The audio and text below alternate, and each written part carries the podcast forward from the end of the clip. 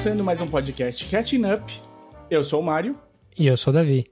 E hoje a gente vai falar da grande estreia do Netflix. Talvez a maior do ano, dá pra falar assim? Ou é dizer demais?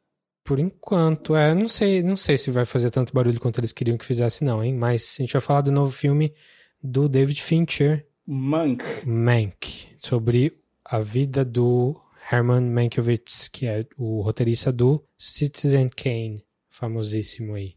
Famoso especialmente por isso, né? mais do que pelo resto.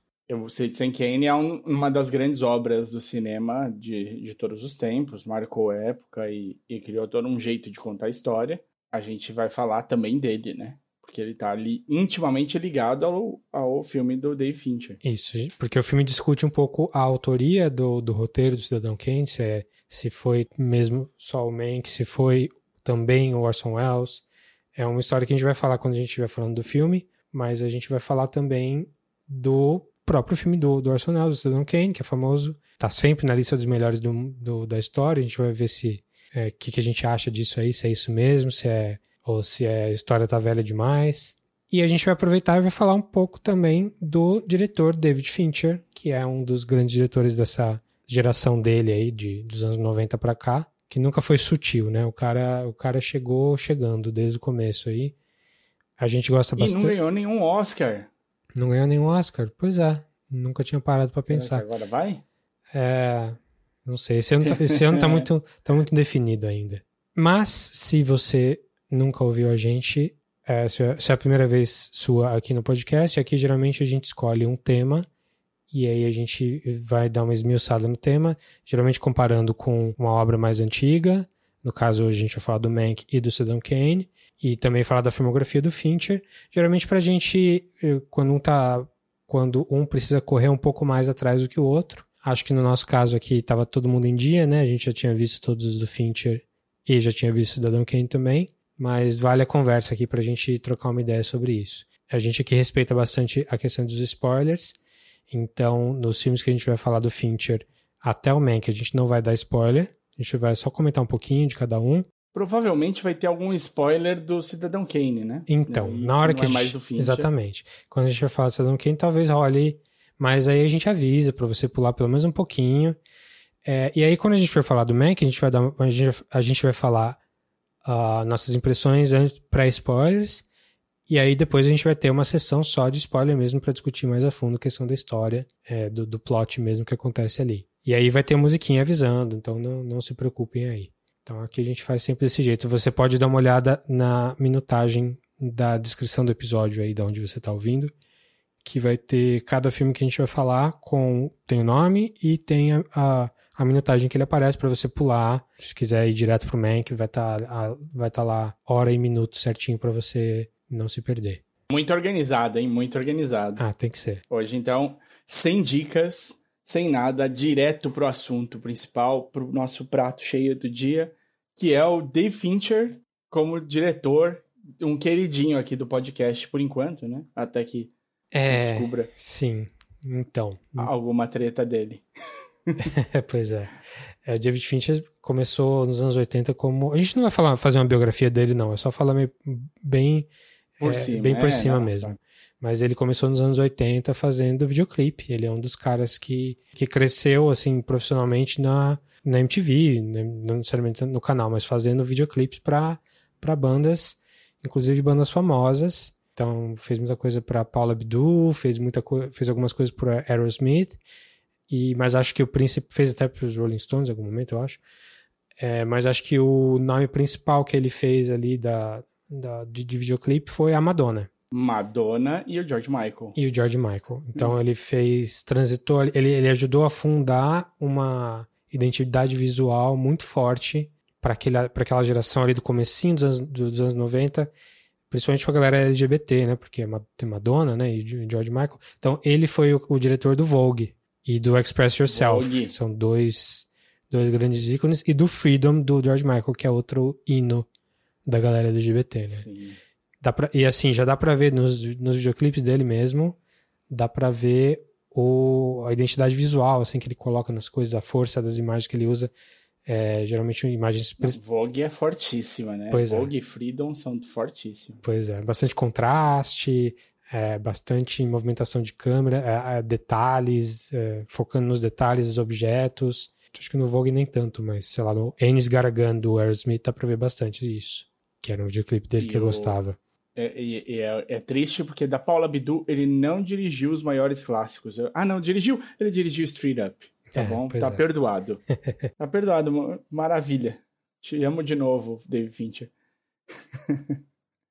e aí ele começa eventualmente no cinema.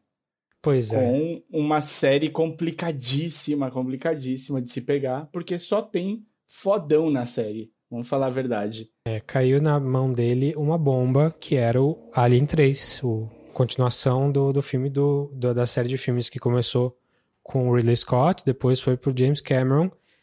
Então, o Ridley Scott fazendo um filme meio de terror, clássica, super clássico. A gente, a gente dedicou episódio, um dos primeiros episódios do podcast só pra série do, do, do Alien, quando saiu o Alien Covenant.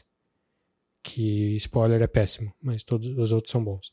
E, então lá a gente falou um pouquinho mais do Alien 3 aí, dessa bagunça, mas a série que começou com um filme de terror super clássico e migrou para um filme de ação, super clássico, de James Cameron. Os dois são sensacionais, eu gosto acho que igualmente dos dois. São maravilhosos. E ninguém sabia que ia ter uma continuação exatamente, o mas. Cameron, o Cameron, inclusive, faz um milagre de fazer uma continuação tão boa quanto o primeiro, né? Pois São é. pouquíssimas séries de filmes que você tem isso. É, e ele não imitou e... nada, né? Ele trouxe uma coisa nova mesmo, né? Uma coisa. Sim. Mas é maravilhoso, né? A gente adora, a gente falou muito bem na, na época. É, é para mim é um dos grandes filmes de ação da história e o Alien é um dos grandes filmes de terror da história. Aí resolveram fazer tirar mais leite da vaquinha aí a Fox e fizeram e vai continuar ordenhando, né? É... Essa vaca vai continuar sendo ordenhada. E, e continua até hoje, né? É com o Alien 3 que tem uma longa história de produção que a gente não vai entrar em detalhe aqui, é, mas teve, teve, roteiro feito por um monte de gente, gente famosa, gente menos famosa. Sei que calhou deles darem o, o, o trabalho para um diretor que nunca tinha feito nenhum filme, que era um cara novo aí de videoclipe, que era o David Fincher. E ele topou, só que até hoje ele fala que foi a experiência mais miserável da vida dele, porque foi aquele clássico exemplo de filme com a, os produtores é, metendo o dedo em tudo e alterando tudo. Direção e, dos produtores, é, né? e cortando e, e, mudando. E assim, o filme saiu. O, o, filme foi. Não foi necessariamente uma bomba, mas é, a versão que foi pro cinema é muito problemática. Eu gosto de algumas muito coisas furo. da versão. Eu gosto de algumas coisas da versão de cinema, para falar a verdade. Algumas coisas eu, poucas. Eu, eu, acho um filme tenso, porque é, o Alien em espaço muito fechado é bem usado. Eu, eu gosto de do, do, da tensão que tem no filme. Eu acho que ela é bem, bem montada. Eu gosto de algumas coisas que ele. que o filme expande no lore do Alien. Também, né? também tem gosto. Coisas que, tem coisas que só tem no Alien 3 e que todo mundo volta a falar e volta em discussão e aparece e tudo mais, vira parte muito integrante da história do Alien. Sim. Então eu gosto dessas coisas do Alien 3. Eu, eu não sei, o, o, ritmo não é ruim. Eu sei que tem uns furos, tem algumas coisas ruins. Eu não lembro mais tão bem assim.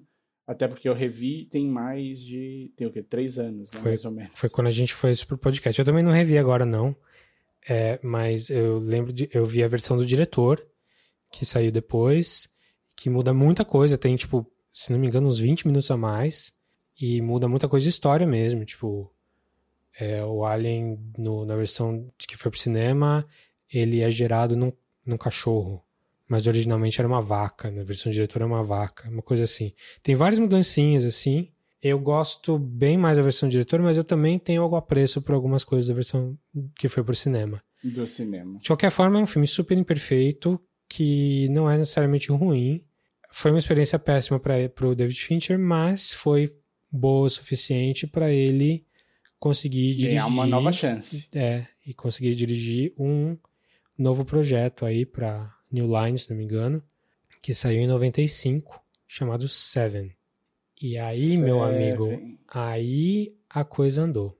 É, aí, aí eu acho que muda, né, o, o, o nível. Eu acho que esse do meio para frente dos anos 90, inclusive, a gente tem uma mudança muito interessante do tipo de, conta, de contação de história né, no cinema.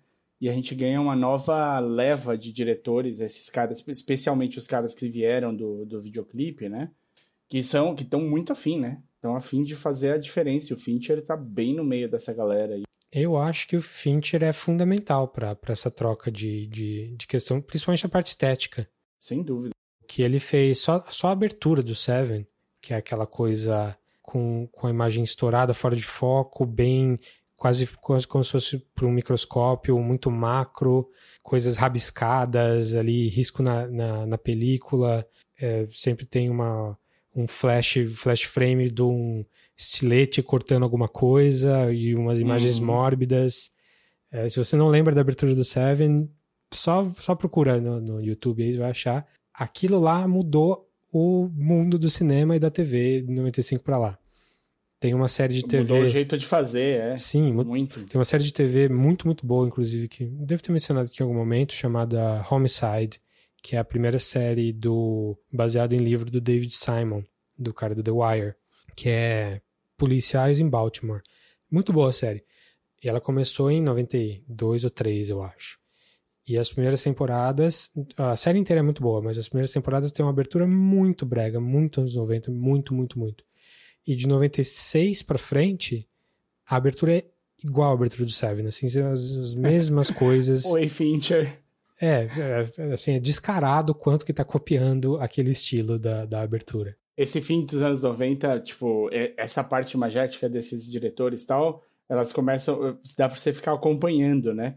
Lança um filme, todo mundo começa a copiar a estética desse filme, aí lança outro, todo mundo passa a copiar do outro. Então, tipo, de, de, de dessa que o cinema paupérrimo, né, que é meio que esse visual que o Fincher, o Fincher usa no Seven, né? Porque tipo, é tudo meio que parece cru quase, né, no, no a casa do no as, as locações do Seven todas parecem tipo sem muito trabalho é sujo né é suja, eu acho né? é. é. é tudo muito muito grime né muito nojentão assim muito é é um cinema é, é o cinema de rua sei lá eu é, é assim e é uma coisa clínica assim por outro lado a, a ah, parte não, técnica é extremamente clínica, é muito, muito planejada. Aquela sujeirinha tá é por ali querer, porque né? eles querem colocar aquela sujeirinha ali, né? Não é nada. É por querer. Não é nada guerrilha, é tudo muito, muito meticuloso.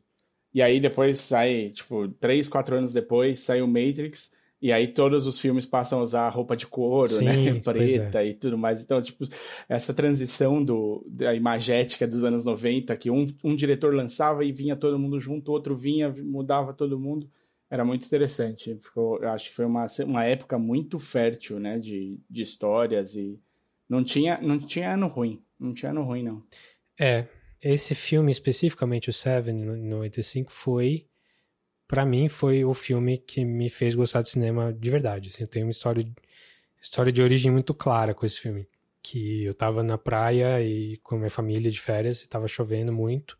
E a gente, eu e minhas irmãs fomos no cinema e elas foram ver Toy Story, que tava saindo também. E eu não queria ver esse filme de criança, né? Queria ver o filme de adulto. Tinha do alto dos meus 13 anos de idade. Eu queria ver filme muito de adulto. Muito velho, muito maduro. E aí tava passando Seven. Ah, vamos ver lá. Sete crimes capitais. Eu tava na época de gostar de O Inferno de Dante, essas coisas de adolescente, assim, mais, mais Ed, meio, meio gótico, assim. Aí fui ver qual é que era dos sete, sete crimes capitais, que era o subtítulo em português. E, cara, na abertura o filme me ganhou, assim. Já desde a abertura, nunca tinha visto nada parecido. Foi assim, abriu meus olhos. Falei, nossa, é isso que dá para fazer com cinema, que maravilhoso, que perfeito. Filme nota 10, meu filme preferido da vida. Cheguei na, no, no apartamento do, do que, a gente tava ficando lá. Cheguei já falei pros meus pais que o filme era excelente. Nossa, adorei, muito bom. Isso era tipo no meio da tarde, né? Vão ver vocês. Eles foram naquela noite e eles chegaram meio traumatizados, assim. Tipo, expulsaram da família. Que, que que meu filho virou? O que, que aconteceu aqui nessa... Eles realmente... Você tá usando drogas, Davi? É isso? Tava fumando droga, cheirando droga. Mas é, é um filme que me marcou demais, assim. Foi, para mim, é, é uma época...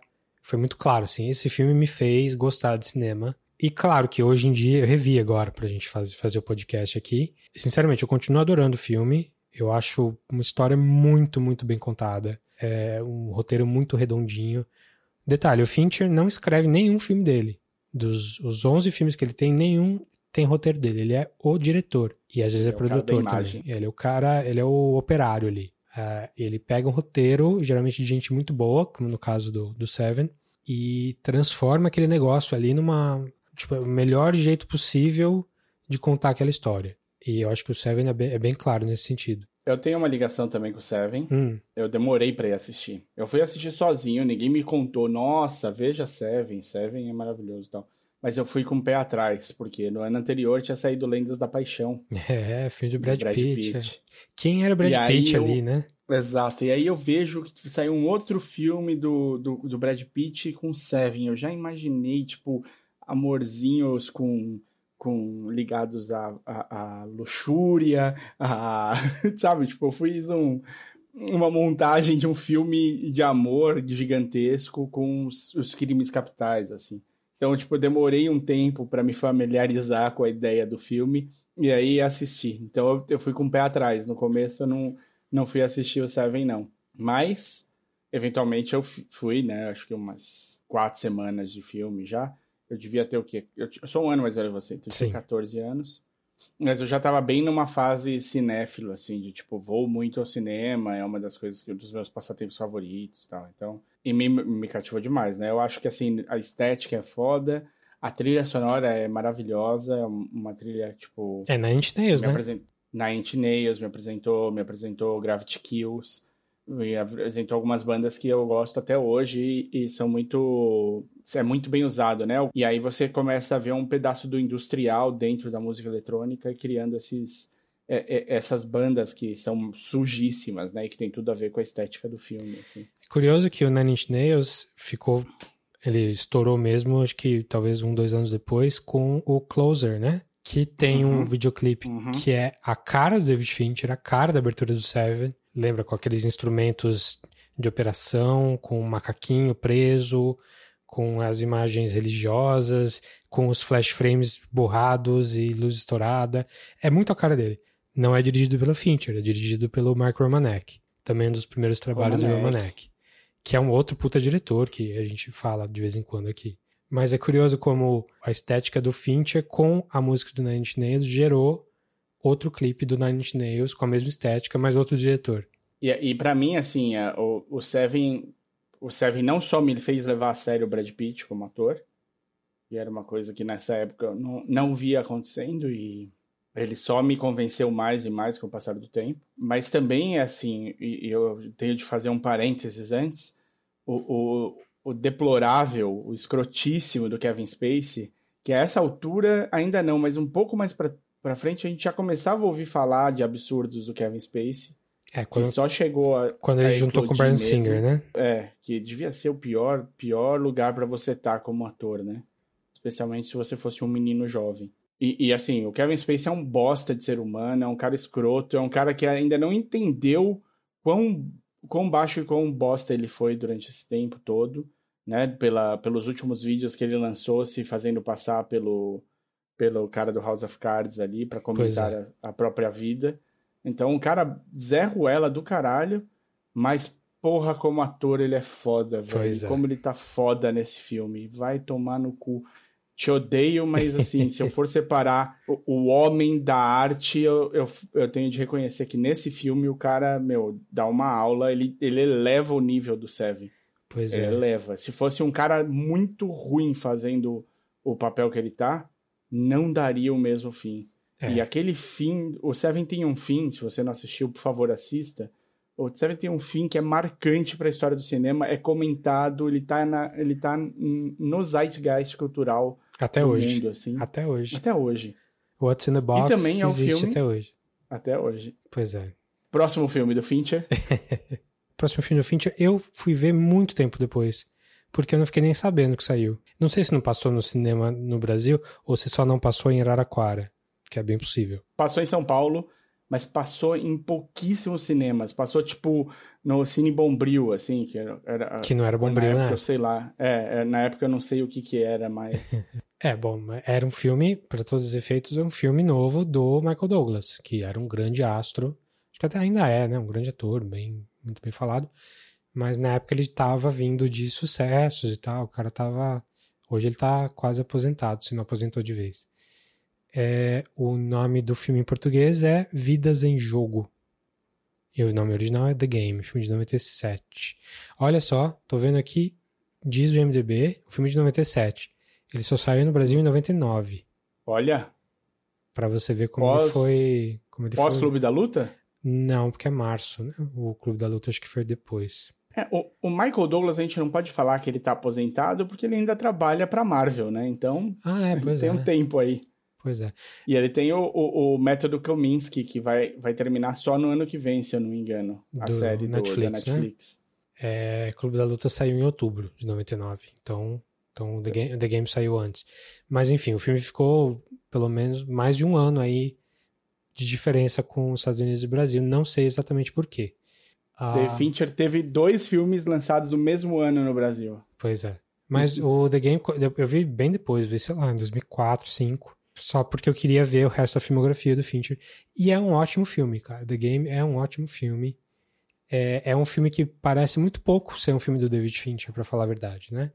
Tudo bem que ele só tinha o Seven no currículo nessa altura, mas vendo o que acontece depois com a carreira dele, dá para ver que é, tem menos da, da, do estilo dele, né? Mas um, é um thriller legal, filme de, de mistério urbano, assim, né? A história só a sinopse é um cara muito, muito rico, banqueiro, é, investidor, é, que é o Michael Douglas, e o irmão dele, que é o Sean Penn, que faz, oferece para ele um presente de aniversário para o homem que tem tudo, que é uma empresa que faz jogos jogos feitos sob medida.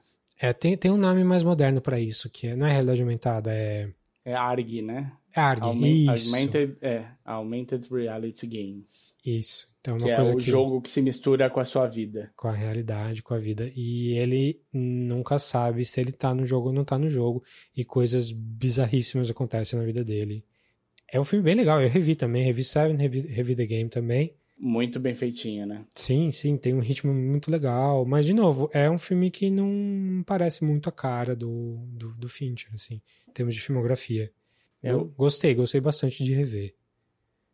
Eu adoro o, o Vidas em Jogo em, durante um pedacinho da minha vida, talvez porque eu gostasse mais de ser diferentoso, ou eu dizer que era meu filme favorito do Fincher, né? Especialmente depois que saiu o Clube da Luta, que todo mundo falava do Fincher como um brother. Eu sempre deixei claro que, que eu, Vidas em Jogo para mim era o máximo, mas eu, eu assisti esse filme em, em vídeo e assisti com um grupo de amigos. Eu lembro que um dos meus amigos que assistiu o filme junto saiu depois de ver o filme puto da casa desse meu brother, saiu puto. Tinha, tipo, ele falou: Meu, eu não quero ficar tenso um filme inteiro, eu não quero ficar passando mal o filme inteiro, vai se fuder, e foi embora. Poxa, mas ele vai no cinema pra quê então? Não é? Pra se divertir? É, só pode ser, eu não, não, não sei. Não, claro, depois disso ele mudou, mas ele saiu puto, ele, o filme mexeu com ele. E eu adorei, eu queria montar a porcaria da companhia que para fazer esse tipo de, de coisa. Era o meu sonho. Puta, imagina você ter de criar um roteiro inteiro. E assim, se você não viu o tesão todo do, do filme, é você entender quando é um jogo e quando não é. É, uma coisa legal do filme é que, assim, uma coisa que ficou datada, porque naquela época, uma empresa que vai investigar a sua vida inteira para pegar os seus, seus dados, esse, tu, tu, todas as informações da sua vida era uma coisa de ficção científica, né? E hoje em dia é, não é mais. Hoje em dia a gente vê isso é, e a gente voluntaria essas informações também.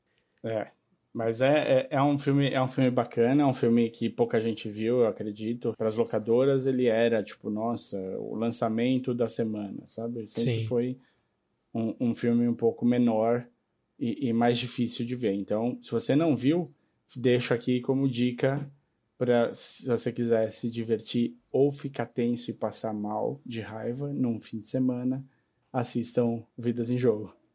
Sim. Muito bem, próximo filme. E aí?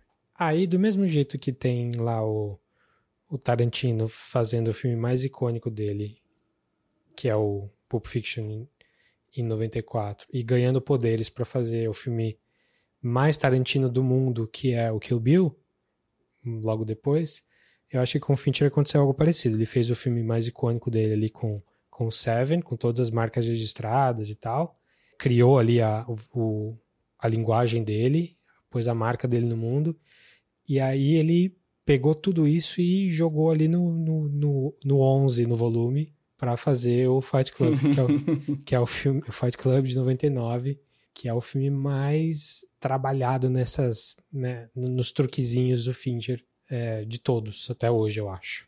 E foi um, filme, foi um filme que marcou a nossa geração, principalmente, né? A gente tinha 17, 18 anos quando saiu. Saiu no famigerado ano de 99, a gente só teve filme bom. É, tá no meio de uma galera. E assim, vamos fazer um disclaimer aqui que vale para vários filmes do Fincher, mas especificamente para esse. Uh, esse filme e o Fincher no geral é considerado como um dos ícones do, dos bro movies, né? Aquele filme filme do, dos, dos homens brancos cis da, de trinta e tantos anos, que é exatamente o que nós somos, infelizmente, assim, não infelizmente, mas é, a gente tem que reconhecer que a gente tem esse viés. A gente tá nesse acerto. É, e, e o Fight Club fala para nossa geração, mesmo que a geração que apareça no filme seja uma geração antes da nossa, né? O personagem do Edward Norton é um, um Gen Xer, né? Uma geração, geração X ali, que nasceu nos anos 70 e não nos anos 80 como a gente. Então ele tem alguns dilemas de vida parecidos com o que a gente tem, mas não idênticos. Assim, é, é uma coisa muito falada no filme ali, quando eles estão conversando, que eles são uma geração que não teve guerra, porque nasceu pós-Vietnã, ou ali no meio do Vietnã, ou seja, era criança. Não teve um inimigo, porque a Guerra Fria acabou quando eles estavam começando a idade adulta. God damn it, an entire generation pumping gas waiting tables, slaves with white collars.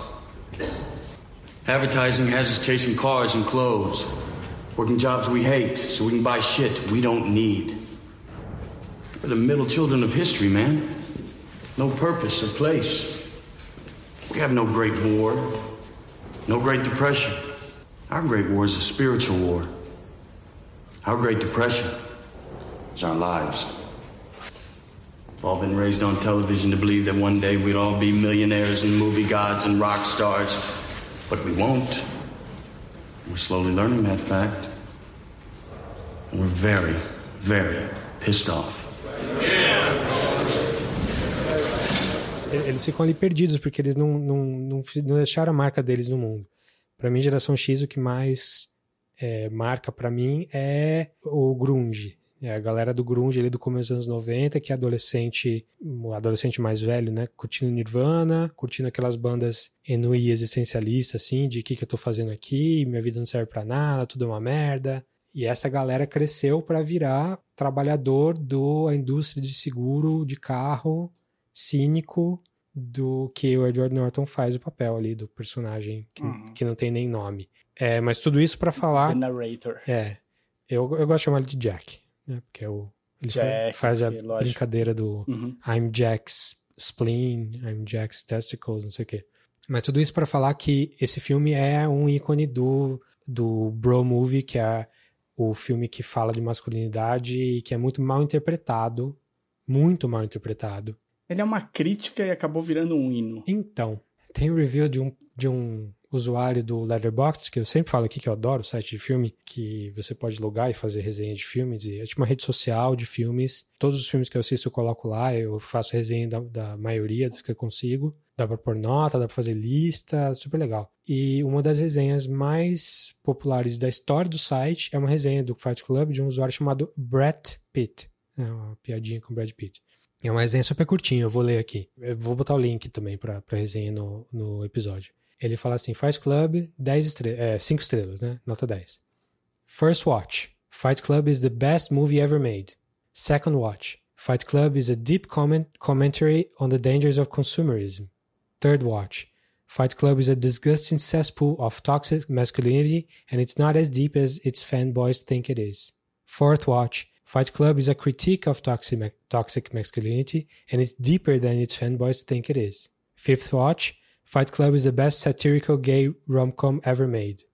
e eu acho que aí ele, ele resume ele em, em, cinco passos aí a evolução da, do pensamento sobre o filme. Eu acho muito adequado, assim, realmente. Eu lembro que eu assisti o filme, cheguei em casa, assim, pilhado, adorei o filme, adorei mesmo. E já tava naquela onda de internet bastante, 99 ali. Eu ficava muito em chat, Mirk e tal. E alguém, algum cara aleatório do Mirk, da minha idade ou mais novo, falou: E aí, alguém viu, alguém viu o Clube da Luta? Quem que viu? Eu falei: Putz, eu vi, adorei. E aí, vamos montar um? Vamos montar um? Eu falei, cara, você não entendeu o filme? Eu... Aí você não entendeu nada, meu amigo. Esse é o First Watch, né? Fight Club is the best movie ever made. Mas uhum. aí você vai cavando e você vê, não, é um comentário sobre isso. Realmente, é baseado no livro do Chuck Palahniuk lá, que é um cínico também, é um comentário pesado sobre consumismo, sobre masculinidade. Mas aí é, vai virando essa bola de neve, vai crescendo a má interpretação do filme, tanto que chega ao ponto de, de teve gente que ligou o filme àquele, aquela tragédia que aconteceu em São Paulo do, do maluco que chegou no cinema atirando como se o filme tivesse feito a, a arma brotar na mão dele ali, naquela hora, né? Tipo, como se, uhum. É, como se o cara não estivesse planejando isso muito antes do, do, de saber que era esse filme. Eu entendo o filme como ele tendo, sim, um comentário interessante à cultura que da época, e que é uma cultura que não desapareceu em completo, mas também esse debate, essa coisa da, da exaltação, da vamos fazer um, um nosso clube da luta, é uma coisa que está bem clara, está bem exposta. Pois é, pois é. Vamos, vamos passar pro próximo. Quer, quer, quer falar mais alguma coisa? Quero, né, só só, só para completar, né, o, o, Clube da Luta, ele também é bastante, tem um impacto grande no estilo de filme. Ele muda uh, o tipo de narrativa, né? Ele é um filme que tem uma, uma sacada importante nele e que, o, e que depois essa sacada vira todo filme que tem uma coisa parecida, você fala, ah, tipo o Clube da Luta. Sim, né? tipo... foi outro que, que mexeu com a, o, a estética da coisa ali, né? Ele lança algumas coisas, tipo, ele pega o Edward Norton para mim é o melhor ator da geração dele, ele é uma joia, ele, ele é um parece que não é uma das melhores pessoas do mundo. Ele é um cara difícil, um pouco primadona, e é uma tristeza quando eu descobri isso na, na com, com o passar do tempo. Mas ele, para mim, continua sendo um, um, um ator incrível o Brad Pitt já vinha se, se estabelecendo como ser um cara realmente bom no, no, na, nessa coisa de atuação que ele vinha fazendo, né? Sim. E, e lança, eu acho que Helena Bonham Carter para um outro para um outro nível que ela não tinha nessa época. Sim, né? sim. Assim, é. Também é outra que quem era Helena Bonham Carter. Pois é, e ela faz então... um papel que é, é problemático porque assim, ela é um, um personagem que tá ali só para mexer com o protagonista, mas é de propósito, né? Se você for ver. Ela é uma, um tipo de Manic Pixie Dream Girl, lá que a gente já falou aqui quando tava falando do Kaufman, mas é meio que se entende o que, que ela tá fazendo ali.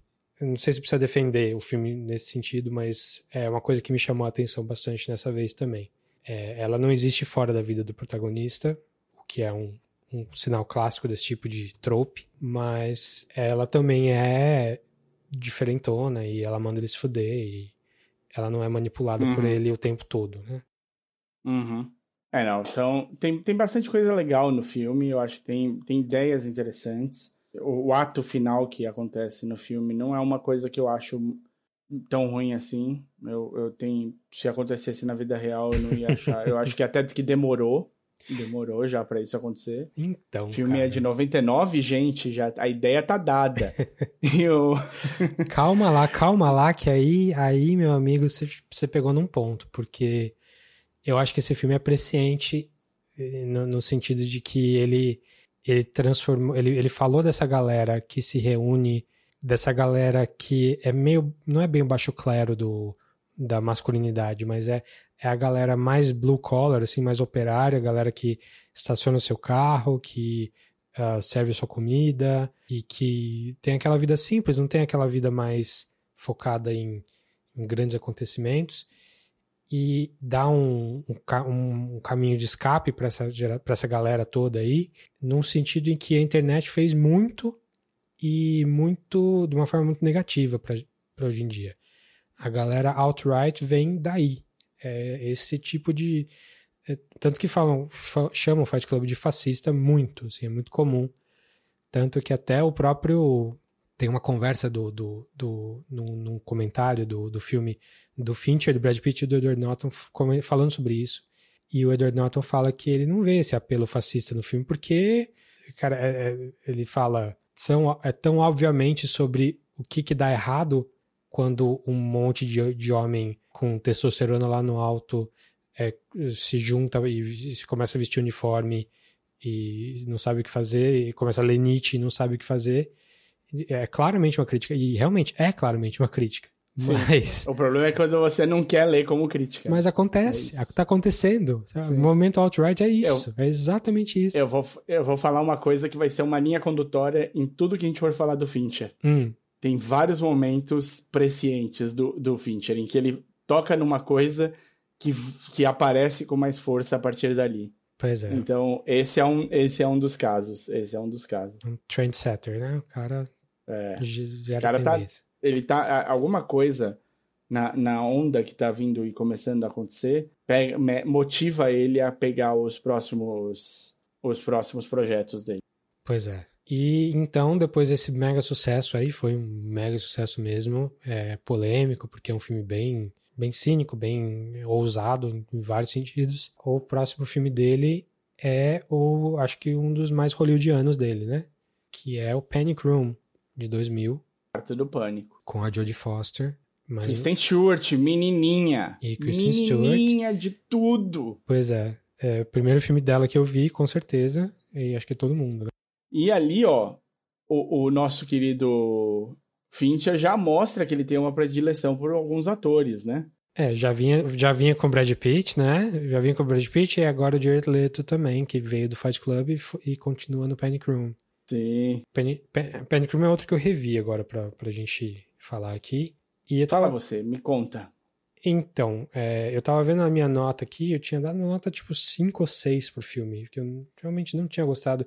Acho que pela expectativa de ter visto o Fight Club e ter adorado tanto, ah, é uhum. só um thriller. O cara me faz Seven, faz Clube da Luta. Pois é. Você fala, rapaz, o ah, próximo. um thrillerzinho aí de suspense, que é um suspense ok, George Foster, não sei o que, é, o filme meh. Revi agora, cara, não sei de onde que eu tirei uma nota baixa assim.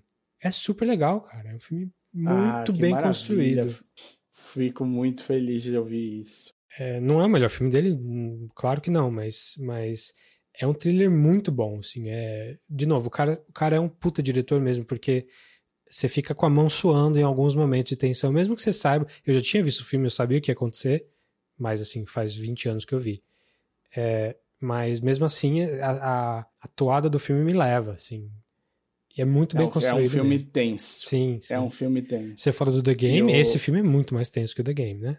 Convenhamos. É, não, é, é, mas aqui esse filme ele é tenso mas ele não fode a sua cabeça. Você não, você não fica em dúvida do que tá acontecendo. Você sabe o que tá acontecendo. Ele só é um filme realmente tenso e tem assim, tem, tem um take que eu lembro que é que é atravessando as paredes, as portas, não sei o que lá, que eu lembro que, tipo, na época foi era um take impossível de ser feito. É. E ele teve de montar toda uma tecnologia para conseguir fazer do jeito que ele queria. E é um take, tipo, inútil, sendo sincero. Ah, vou te mostrar a casa inteira aqui num, num, numa levada de câmera só. Legal, dá um setting, vai, dá, dá uma. Ele coloca as coisas no devido lugar ali. Sim, é uma coisa que é uma coisa que o Fincher veio do Clube da Luta. Ele que é que é usar computação, CGI, para coisas que não, geralmente não se usa.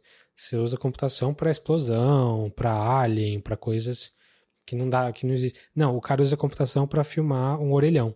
Ele cria o orelhão uhum. em 3D. E aí a câmera entra na onde entra a moeda e vai pela fiação, tudo 3D. O quarto, o Panic Room tem muito disso. É, essa parte Sim. de mostrar a casa toda é, é, isso.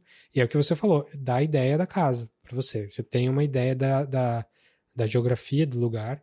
E isso é uma coisa que eu acho muito pouco valorizada na direção. O diretor existe muito para te principalmente filme que tem ação, para te mostrar como que o ambiente funciona. Um grande diretor sabe passar para você a imagem, a planta da casa. Você sabe que se o ator for para a esquerda tem um quarto, for para a direita tem a porta. Porque, enfim. Yeah. E acho que essa cena Sim. ajuda nisso. Uma, só que assim. Muito, muito. É, seja, e, é, e é necessária no final, porque tem é, a cena mais tensa do filme inteiro, é uma cena sem nenhum som. E se você sabendo como a casa é, é desenhada, ela fica mais tensa ainda, porque você sabe exatamente tudo que a Judy Foster tem de passar e Sim. fazer para dar certo o que ela tá fazendo. Sim. É, mas uma coisa que esse CGI tem de 2000 é que você vê que aquela cafeteira ali não é bem aquela cafeteira realista, né? Essas coisas Sim. não tem como fugir. Mas assim, o cara tava no, na crista da onda ali da tecnologia da época. Tá bom ainda, Sim. mas assim... Então, só para falar um pouquinho do Panic Room, é, a temática é muito, muito simples. o plot é muito simples uma mulher divorciada e a filha dela que tem diabetes acabaram de comprar uma casa nova e nessa casa tem um quarto do pânico, que é tipo quando é, é um quarto desenhado para os muito ricos e tal que tem em casa, que é um, uma caixa forte dentro da sua casa para você se esconder lá dentro e, e, e assim, em caso de algo acontecer, tipo um mini bunker dentro da sua casa, sei lá. É, não é qualquer casa, e... é um brownstone fudido no meio de, de Manhattan, assim, enorme, três, quatro andares. E uhum. então era um milionário que morava lá, um velho, morreu. E a Jodie Foster também muito rica, porque o marido é farmacêutico, é, acaba comprando a casa. E é isso que eu não lembrava do filme, mas a primeira noite ela precisa usar o Panic Room. A história do filme se passa na primeira noite. Perfeito. Então é legal porque ela, é, o filme não te deixa é, descansar. Você acha que vai ter tá, vamos ver qual, como é que a situação se assenta para o filme começar. Não, o filme já, já te joga ali no meio. Ele mostra muito, ele, ele te dá pistas assim desde o começo do que como é que vai acontecer, o que vai acontecer. Então você nunca tá perdido no filme. Eu acho isso muito legal. Não só geograficamente, mas até em termos de plot. É um, uma boa diversão, mas eu mantenho minha primeira, da minha primeira assistida, que é um filme descartável. Assim, tipo, é, vai te levar pela mão, é legal, é, é super intenso, super legal, mas você não vai lembrar muito dele na saída do cinema, assim, eu acho. Você vai comer a sua, é. sua, sua, pizza depois sem e vai falar sobre outras coisas, não sobre o filme. Sim. Que não é necessariamente uma, não é necessariamente um não é ruim, não é ruim. ruim pro filme, né? Mas enfim, eu gostei bastante da, rev, da revisitada e achei que valeu bem, bem a pena. Aqui a gente está em 2002 e só para constar, durante todo esse período, o nosso diretor do, do deste episódio, Dave Fincher, ele não deixou de dirigir videoclipes. videoclipe. Ele continua dirigindo videoclipes no, entre um filme e outro. Até comercial então, tem ele no meio. Sim.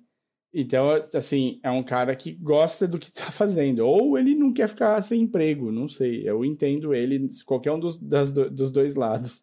É, depois é do, do Seven, o cara já, já ganhou um dinheiro bom, assim, né? De que não era milionário Sim. ainda, mas, mas já, já, o nome dele já começou a fazer barulho. E aí eu Sim, acho que é tudo Depois do Clube da Luta ele não precisava mais, é. é. Depois do Clube da Luta ele não precisava mais, ele continua fazendo, né? E aí, o próximo filme dele, qual é? O próximo filme dele é o Zodiac, de 2007. Que, que você eu, também reviu para esse. Eu revi ontem à noite, então tá bem fresco na memória aqui. É um filme, ah, menino bom. Um filme que eu sempre adorei. Eu fui. Na época eu tava começando a fazer crítica de filme e tal. Eu fui numa cabine, ganhei, ganhei até o livro do cara, do Robert Graysmith. Tem o livro aqui. É, mas eu saí do filme já adorando, assim. Foi um filme que, que me marcou positivamente também.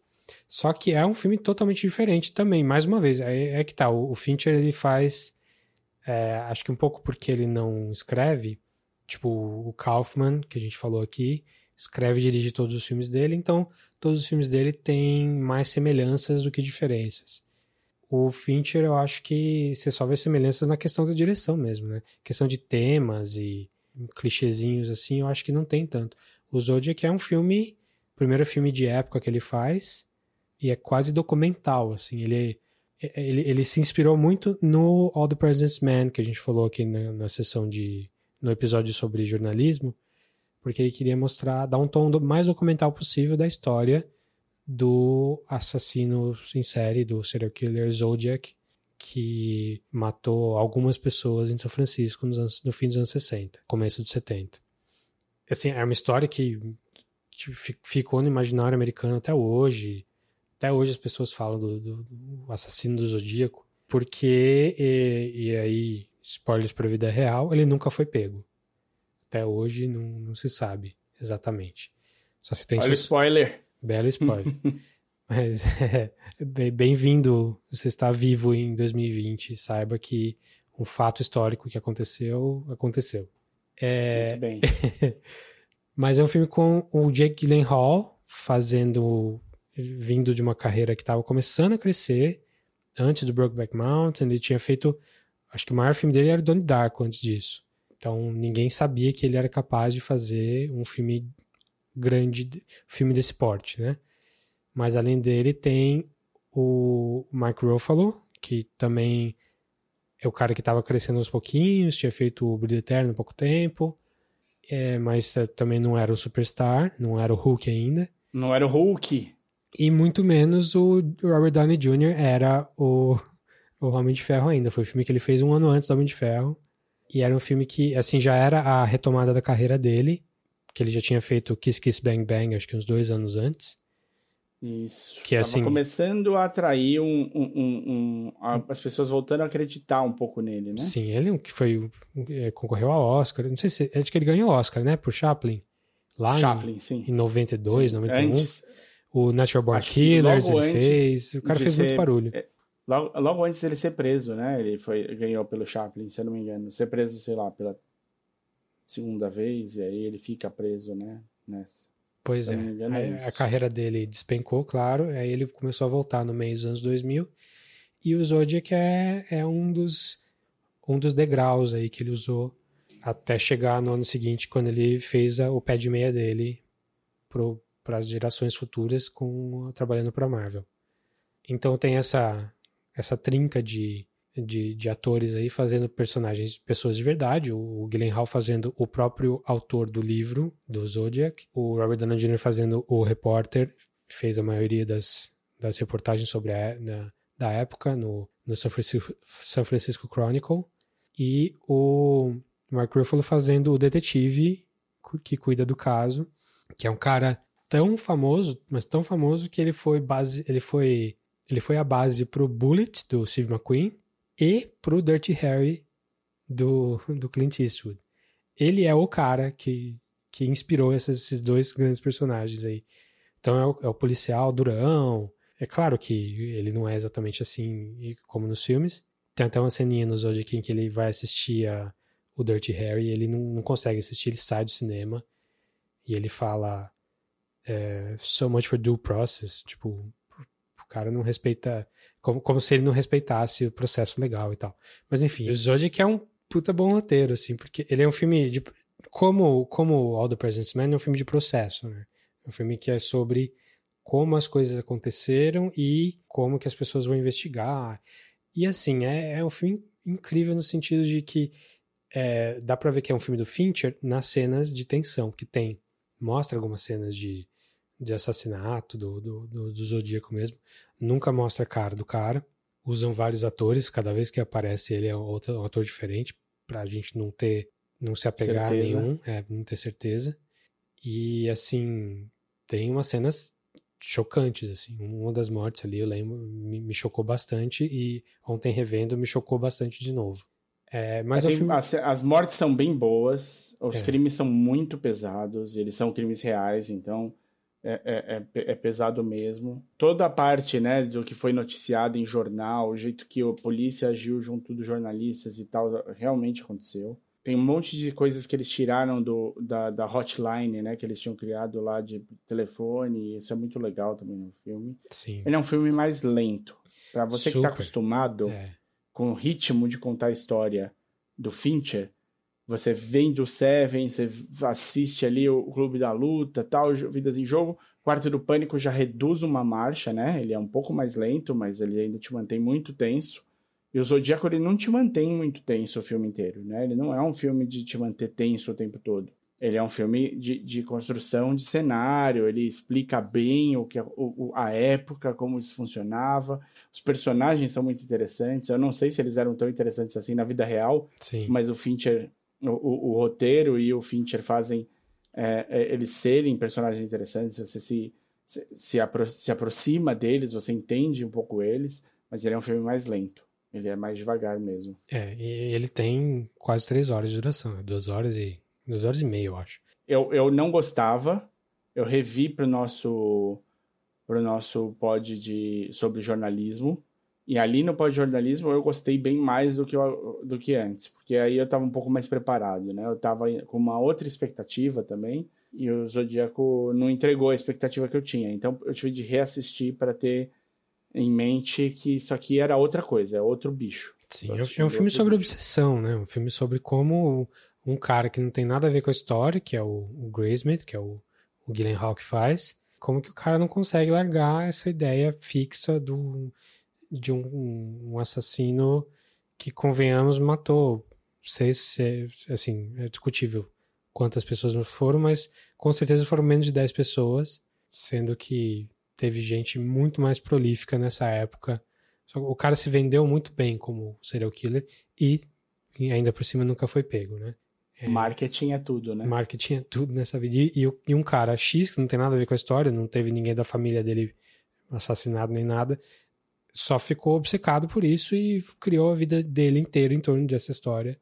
Perdeu e... tudo por causa dessa história. É, mas é um filme muito, como todos os filmes do Fincher, é um filme muito meticuloso é que ao invés de ele ser meticuloso com um universo moralista do tipo Seven ou um universo paralelo uh, cínico uh, e, e, meio fantasia como o, Fight Club, aqui ele é meticuloso com a, a realidade, né? Com, então ele, ele tentou fazer as mortes em que não teve sobreviventes, eh, ele não filmou, porque não tinha ninguém para dar depoimento sobre o que aconteceu exatamente teve cenas de reconstituição que ele trabalhou junto com, com a galera, com os historiadores ali, e ele até meio que falou, corrigiu os caras, não, mas não é, se, se isso aconteceu desse jeito, então será que não foi ali?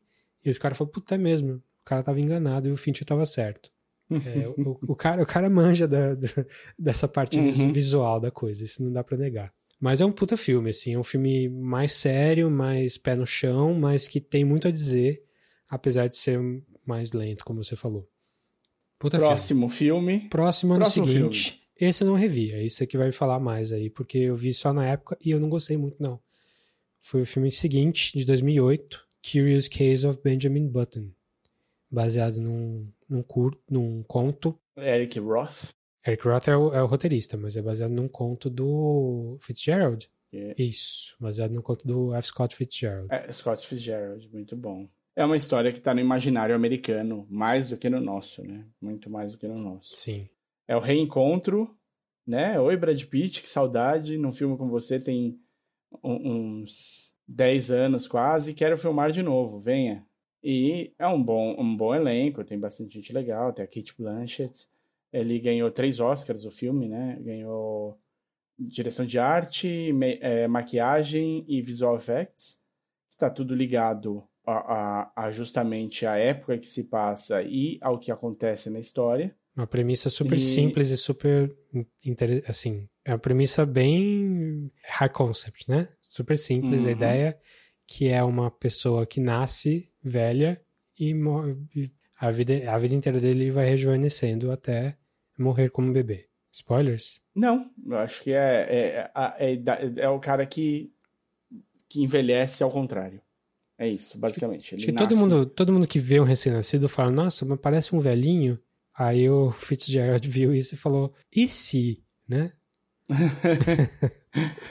Foi meio que isso mesmo, é um conceito, é um conceito simples, mas com desdobramentos muito interessantes. É um filme longo também, que tem, faz perguntas interessantes, eu gosto de algumas das ponderações, de como é de como a, porque ele inverte né, o jeito que a gente enxerga a vida e o, que, é, o, o jeito que a gente vive a nossa vida. E, e, isso faz a gente ponderar o que é importante de verdade, o que acontece e tudo mais. Então é. é, é eu lembro de ter gostado não bastante. Não, não. Eu, eu, lembro de ter gostado bastante da, do romance. Assim, toda cena que a Kate Blanchett aparecia, para mim, elevava o filme. E, Sim, ela tá muito, muito bem nesse filme. Assim eu, lembro, eu, assim, eu lembro muito pouco do filme, mas eu lembro de lá pelo meio do filme é, o romance deles ficar mais forte. E ali, Sim, porque, é... ali fez, assim, ali mexeu, não, ali aí tá legal. Mas o filme como um todo, ele, ele se prende muito aos efeitos, né? E não sei como é que seria ver hoje com os efeitos de 2008. Eu, eu lembro que em 2008 eu já não achei grande coisa. Pois é. e ele ganhou. Ele ganhou o Oscar por efeitos. É Mas porque 2008, é, né? É super ousado, né? Fazer o velhinho ali Sim. barbeando criança. É, então eu lembro dele beber velhinho e ter achado que, tipo, até o. Tipo, podia ter sido o Gollum no lugar, que ia estar tá mais legal, assim, mais bem feito. Mas vamos continuar, que nos estendemos muito e ainda tem mais algumas coisas. Porque Sim. dois anos depois, eles lançam um filme que tu, ah, eu acho que todo mundo viu. Eu acho que todo mundo viu. Aí ele pegou um puta de um roteirista famoso também, assim, com um roteirista superstar como ele é um diretor superstar. Pegou. Foda pra caralho, desculpa. Desculpa, eu sou, eu sou Sorkin fan aqui. Pegou Aaron Sorkin para fazer o The Social Network, filme de 2010, que tava fazendo a tava fazendo a crônica da história do Mark Zuckerberg, que já que tinha feito a empresa dele, Facebook, gerar estonteantes 70 bilhões de dólares. Deixa eu ver Ela se tá onde agora? Então. não, não, desculpa. No final do filme tem um texto falando que a empresa estava sendo avaliada em 24 bilhões de dólares em 2010. Muito bem. Estonteantes 24 bilhões de dólares. Dinheiro é, pra caralho já. Hoje, 10 anos depois, eu fui ver quanto que tava.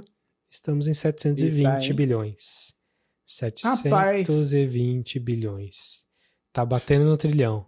E, então, acho que esse filme tem um, um problema de premissa que é, é saiu cedo demais. Sim, mas... mas ao mesmo tempo ele abre primeiro, ele escancara uma parte do Facebook. Ele abre um debate importante sobre as redes sociais, num tempo que germinavam. Uhum. E é, todo mundo viu, assistiu o caralho do filme e não mudou nada no que faz nas redes sociais e nem se questionou sobre o Facebook. Então, obrigado. Mas a gente tá cagando pra isso. Aparentemente. É, ele é um filme muito presciente no sentido de que realmente ele, ele mostra vários problemas da, das redes sociais. E assim, os problemas não são das redes sociais, os problemas são da humanidade.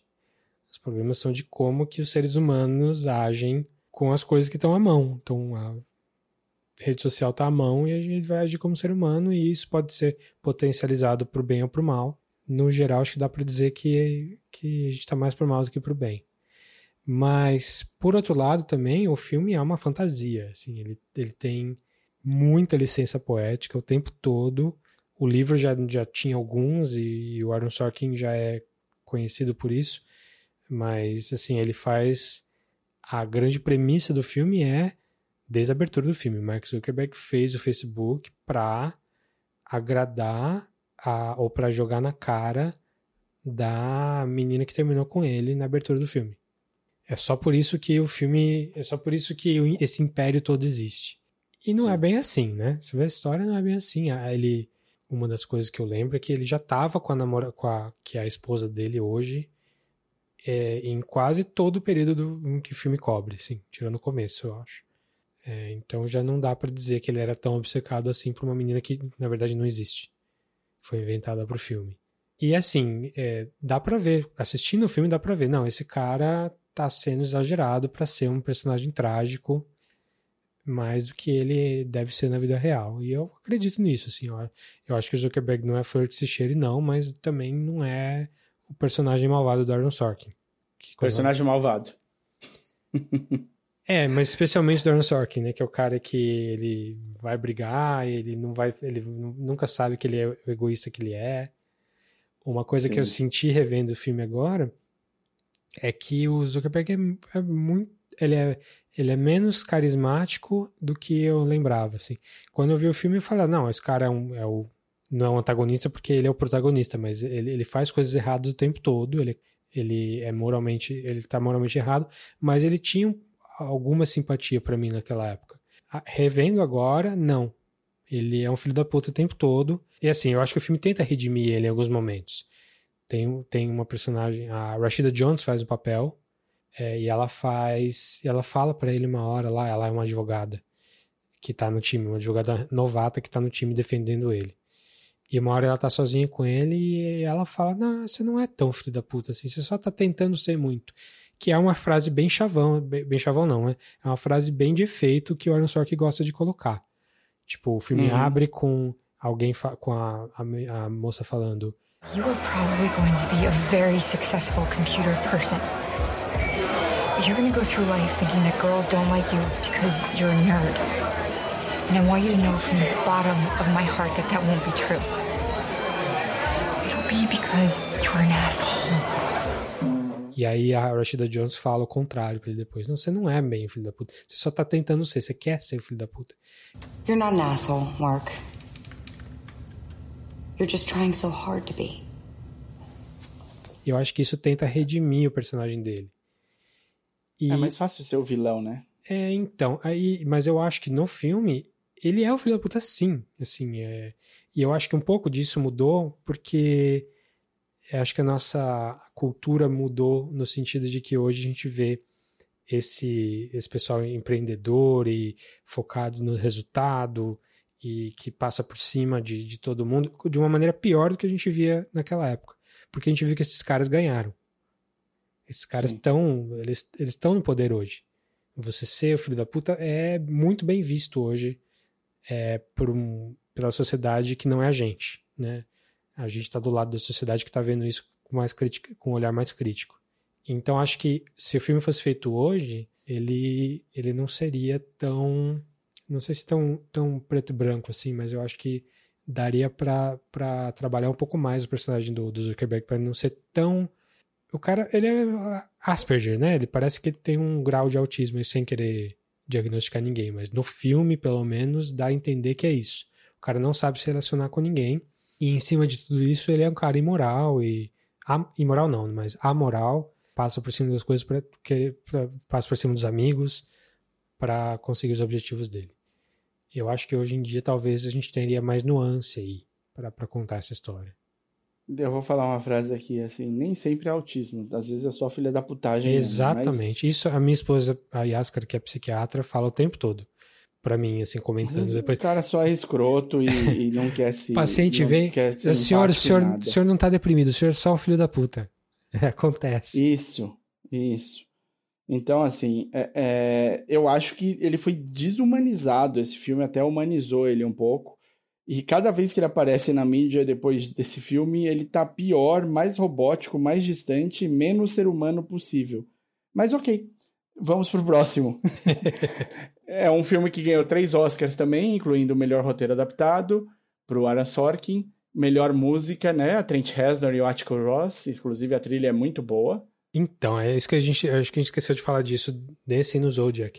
São, o Fincher é falou que ele é um trendsetter, ele é mesmo. É, o Social Network trouxe uma enxurrada de, de começo para começo de conversa de trailers de filmes com músicas famosas em câmera lenta, em, em, em cover com um coral cover cantando. lento, né? não... Uma versão lenta. É, nesse caso. O que, que, era do do do, do É do do Creep, é? Creep do Radiohead. People want to go on the internet and check out their friends, so why not build a website that offers their friends É um trend, existe até hoje e as pessoas continuam usando, cara. Dá até um pouco de vergonha alheia, mas vamos que vamos. Isso tem muito até hoje. E assim, a trilha sonora do Trent Reznor também foi copiada mil vezes. As, as coisas visuais do, do, do cara. Porque uma das coisas legais do Social Network é que ele faz a parte de, de, de coding, né? De, de programação ficar interessante. Tem o cara ali na frente do teclado, teclando rapidinho e tal. Isso foi muito copiado mil vezes. O, toda a paródia do Silicon Valley, né? Aquela série super boa da HBO de comédia, não existiria sem o, o Social Network.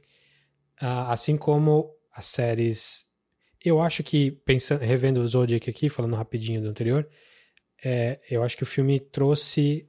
Não sei se ele antecipou ou se ele é só o primeiro de uma leva de coisas de true crime que pegou a gente no, no meio dos anos 2010, assim.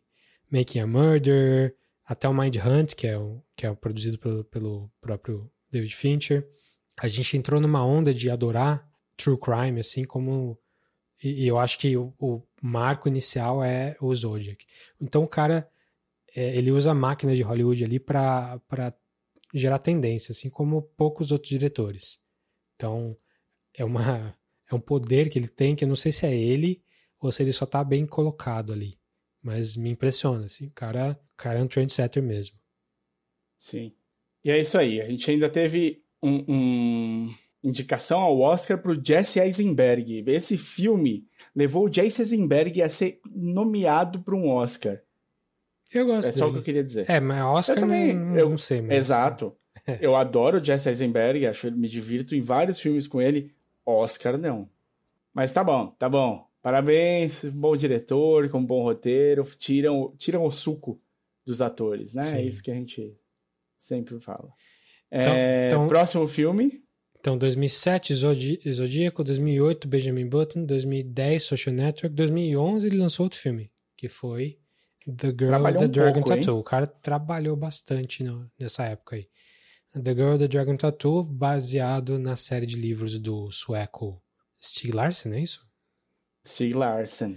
Que cobria só o primeiro livro, né? O, o filme cobriu só o primeiro livro. sim. Já era um remake da série de filmes baseado no livro é, que saiu Então, na, é, na Suécia. Porque é, os livros saíram na Suécia, foram traduzidos para o mundo inteiro, sei lá em quantas línguas eles foram traduzidos. Aí, na Suécia, eles fizeram os três primeiros livros virarem filmes. E aí, o Fincher pegou o primeiro livro e transformou em, em, em filme também. Então, eu não sei se ele é um remake americano do filme sueco ou se ele é um make americano do livro sueco. Eu acho que é mais pro, pro segundo. É, essa época aí tinha muito filme americano de, de filme sueco, né? É, Então tem o, Let the Right One In. isso, Let the Red One In, One In, tem, putz, tem tem uns três, quatro assim que saíram nessa época. Sim, acho mas que- esse é um filme confirmado agora, que é um filme é, americano baseado no livro sueco e não no filme. Ele tem um screenplay feito por um, por um autor americano, o Steven Zalian, Zalian Sim. e então ele pegou a- o, o livro e transformou num screenplay, e esse screenplay foi filmado. Não foi uma adaptação, um, um- um remake do filme. E até se você assistir tanto o sueco quanto o americano, você vai notar diferenças. Tem diferenças razoáveis entre eles. Sim, mas é, é a Nomi Rapaz que faz o mesmo pe- papel, né? Ru- Rooney- não, a Rooney Mara. É, a Rooney Mara. Mas ela, É. ela, ela faz a versão americana, alguma coisa? Não. Não, Não, tô a viajando. Rapace só na sueca. É que ela, ela vai trabalhar no Hollywood- quando vai fazer o Prometheus, né? Sim. E assim, eu gosto da Rooney Mara, não entenda mal. Eu- ela tá na rede social também. Então ela vem, ela vai, ela faz a- o Carol depois, em que ela tá super bem. Então eu gosto, é uma boa atriz. Mas a Noomi Rapace, ela é muito mais boa para esse papel do que a, a Rooney Mara, assim. É um papel... Apesar de terem deixado ela super estranha também, porque a Elizabeth Sal, eh, Salander... É Lisbeth, né? Não é Elizabeth. Lisbeth Salander, ela é uma hacker toda diferentosa, estilosa e tal, né? Você lê os livros? Não li os livros, vi os dois filmes, o americano e o sueco, e o, eu vi as 30 horas de filme, que é o filme americano, né? O Fincher filmou praticamente em tempo real. Pois é, duas, Nunca vi um duas filme horas e 40 tão lento, meu Deus do céu. Mas você viu, do, dos filmes suecos, você só viu o primeiro? Só viu o primeiro também. Tá. Eu queria ver o resto. Eu queria, eu queria ver o resto. É, eu só vi na época, não revi agora de novo. E é um dos piores dele pra mim. Não é o, Sim. não sei se é o pior, mas não, acho que é o pior, cara. Acho que dos filmes do Fincher esse, esse tá mais tá lá embaixo. E assim não é um filme ruim pra, pra você ver, né? O cara o cara é bom o suficiente pra fazer 11 filmes e não ter um filme ruim. Não, esse filme é bom, assim, é um filme, não é um filme bom, é um filme decente, é bem feito. Decente, a é história, a- é, a história é legal, mas ele não é um filme que te muda, não. Eu lembro de eu estar no cinema assistindo e falar, meu, será que falta muito pra acabar? e quando você pensa isso é porque você não tá, o filme não te fisgou, né? Pois é. E o pior é que o filme ganhou o Oscar de melhor edição, melhor montagem, que é É, E aí, que é, que é assim, ou é um testamento à, à capacidade dos editores de fazer uma história daquele tamanho ficar razoavelmente interessante em 2 horas e 40, ou, sei lá, o mundo tá louco aí e a culpa é deles também. Eu acho que eles devem ter feito um trabalho bom. Porque trabalhar, trabalhar pro Fincher é sempre um problema, porque o cara gosta de fazer 40 takes, assim. A abertura do Social Network, famosa, fez mais de 50 takes. Tá tudo certo, tudo bom. O ator, os, os atores são todos satisfeitos, mas ele quer fazer mais uma. E quer fazer mais uma. Então, pro editor deve ser uma loucura, cara. Assim, trabalhar pro Fincher seria um sonho da minha vida, mas também um pesadelo, eu acho. É, é, é o, o, pro ator também deve ser, não deve ser tão bom. pois é. Um cara que era conhecido por fazer uma coisa parecida é um tal de Stanley Kubrick, né? Que pois gostava é. de filmar um é. absurdo. Então, sei lá. Mas enfim, não revi para falar muito do filme, não, mas eu lembro de, de achar um thriller ok. Nada demais. É. Muito longo. E aí ele sai daí, e vai fazer uma série pro Netflix, é isso? Foi produzir, criar uma série de TV pro Netflix. Tá começando a programação original. Ele, a House of Cards é a segunda, terceira série original Netflix.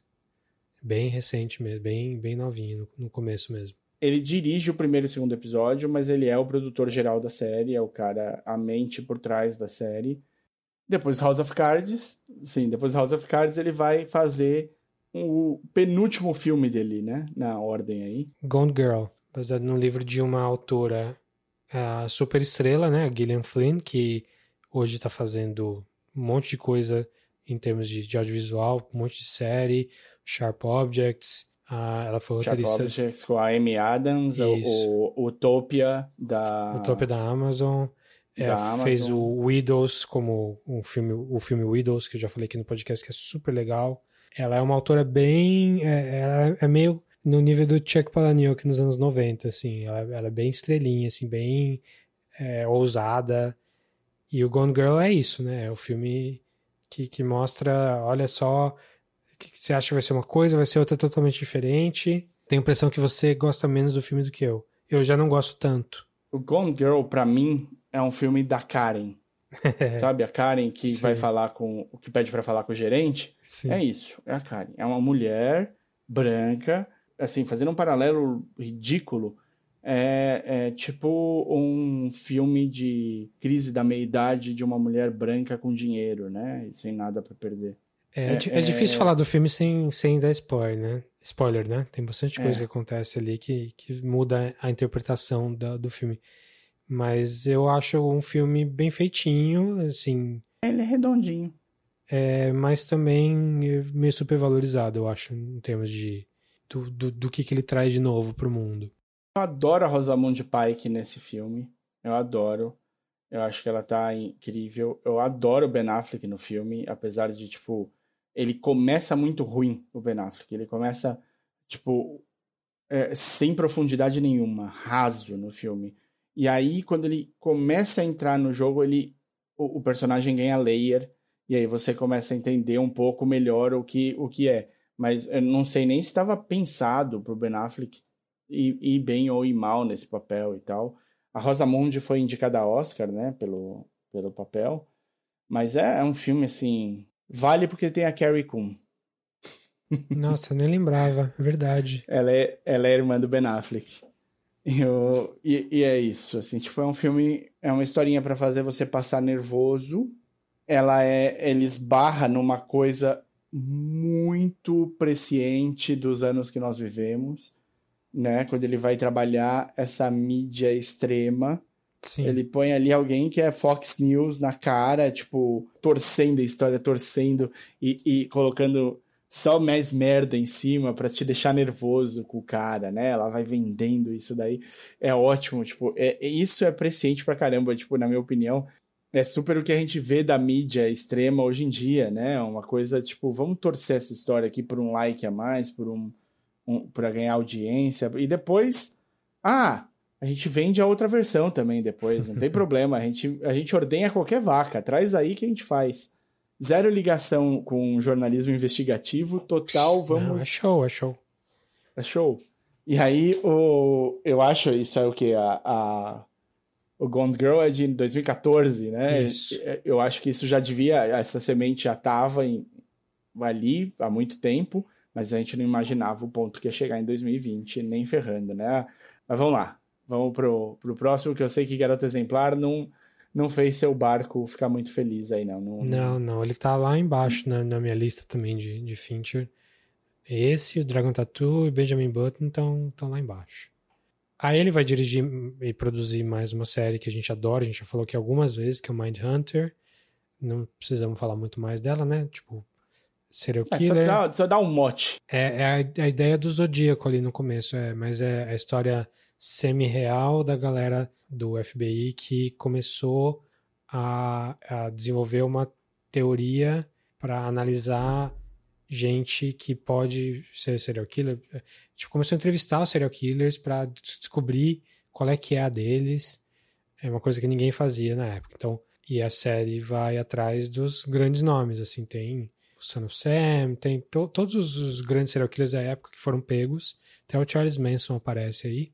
E tudo isso num, numa ideia super legal em que, que eu já falei aqui outras vezes, que eu mais gosto na série é que é uma série sobre discussão de o que, que, nós vamos fazer, o que, que, é melhor fazer. Então tem um, um detetive, não é detetive, né, mas um agente falando com outro agente e cada um tem uma opinião sobre o que tem que ser feito, como pegar o cara, como entrevistar os caras. Todo mundo, né, em toda discussão da série, que é a série toda, toda sobre discussões, todo mundo tem um ponto. Nunca é vamos ter essa discussão para avançar o plot. É sempre vamos discutir esses temas e todo mundo é inteligente aqui e é, o seu ponto de vista está certo agora, mas o meu daqui a pouco vai estar tá certo depois. É uma série muito bem escrita e que não é o David Fincher que escreve, de novo, mas é, gosto demais. Assim, uma pena que ela está praticamente morta e enterrada. Disseram aí que essa que não deve voltar para uma terceira temporada tão cedo. Espero que ele reconsidere aí o Fincher, porque a segunda temporada foi muito muito legal. Sim. Uh, então, depois de fazer essa série Mindhunter pro Netflix, Netflix falou: E aí, o que, que você quer fazer da vida? Pro Fincher. Aí ele falou: É, eu tenho um roteiro aqui que meu pai escreveu. O pai dele, que não era um roteirista famoso nem nada, escreveu para ele dirigir antes dele dirigir o Alien, o Alien 2, o Alien 3. E o pai dele morreu em 2003.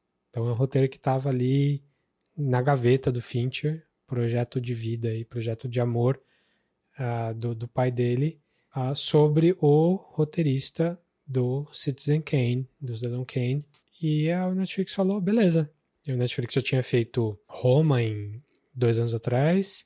Foi, da, foi já, eu digo, o Netflix já tinha dado uma grana para o filme de prestígio do ano para o Quaron em 2018 com Roma, para o Scorsese em 2019 com o irlandês, e agora esse ano foi a vez de gastar dinheiro com o Fincher para fazer o que ele quisesse.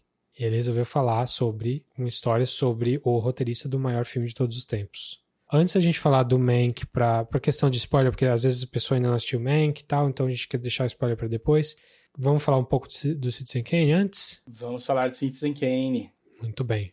O maior filme de todos os tempos? Cara, assim, eu vi primeira, pela primeira vez na época da faculdade, né? Como quase todo mundo que que estuda cinema. Que vai para essa é. faculdade. vai para a faculdade de cinema, você acaba vendo é, Citizen Kane. Mas eu não vi na aula, não, eu vi em casa, mas, mas foi na época. Assim, meu contato com, com, com o filme vem, como todo mundo, pelas paródias, né? A, a grande paródia do Citizen Kane é o Sr. Burns, dos Simpsons, que é tem muitos episódios, assim, chupados demais da história. Então eu já sabia mais ou menos o que era. Mas, antes dos Simpsons, para mim, o que eu tinha visto, que era uma paródia desse filme, era um episódio dos Tiny Toons, é, que ninguém mais fala, ninguém lembra mais, morreu a série, apesar dos Animaniacs terem voltado, e eu vou falar em algum outro episódio sobre os Animaniacs, a, a, o reboot, que é ótimo, já fiquem sabendo aí, é muito, muito bom, mas os Tiny Toons não voltaram. Obrigado, Hulu. Obrigado. Tiny Toons não voltou ainda, talvez volte, é, mas eles têm um episódio ali que eu lembro de, de assistir, e eu lembro assim, lembro muito da, das cenas, assim. É um filme, é um episódio inteirinho baseado no filme, do começo ao fim.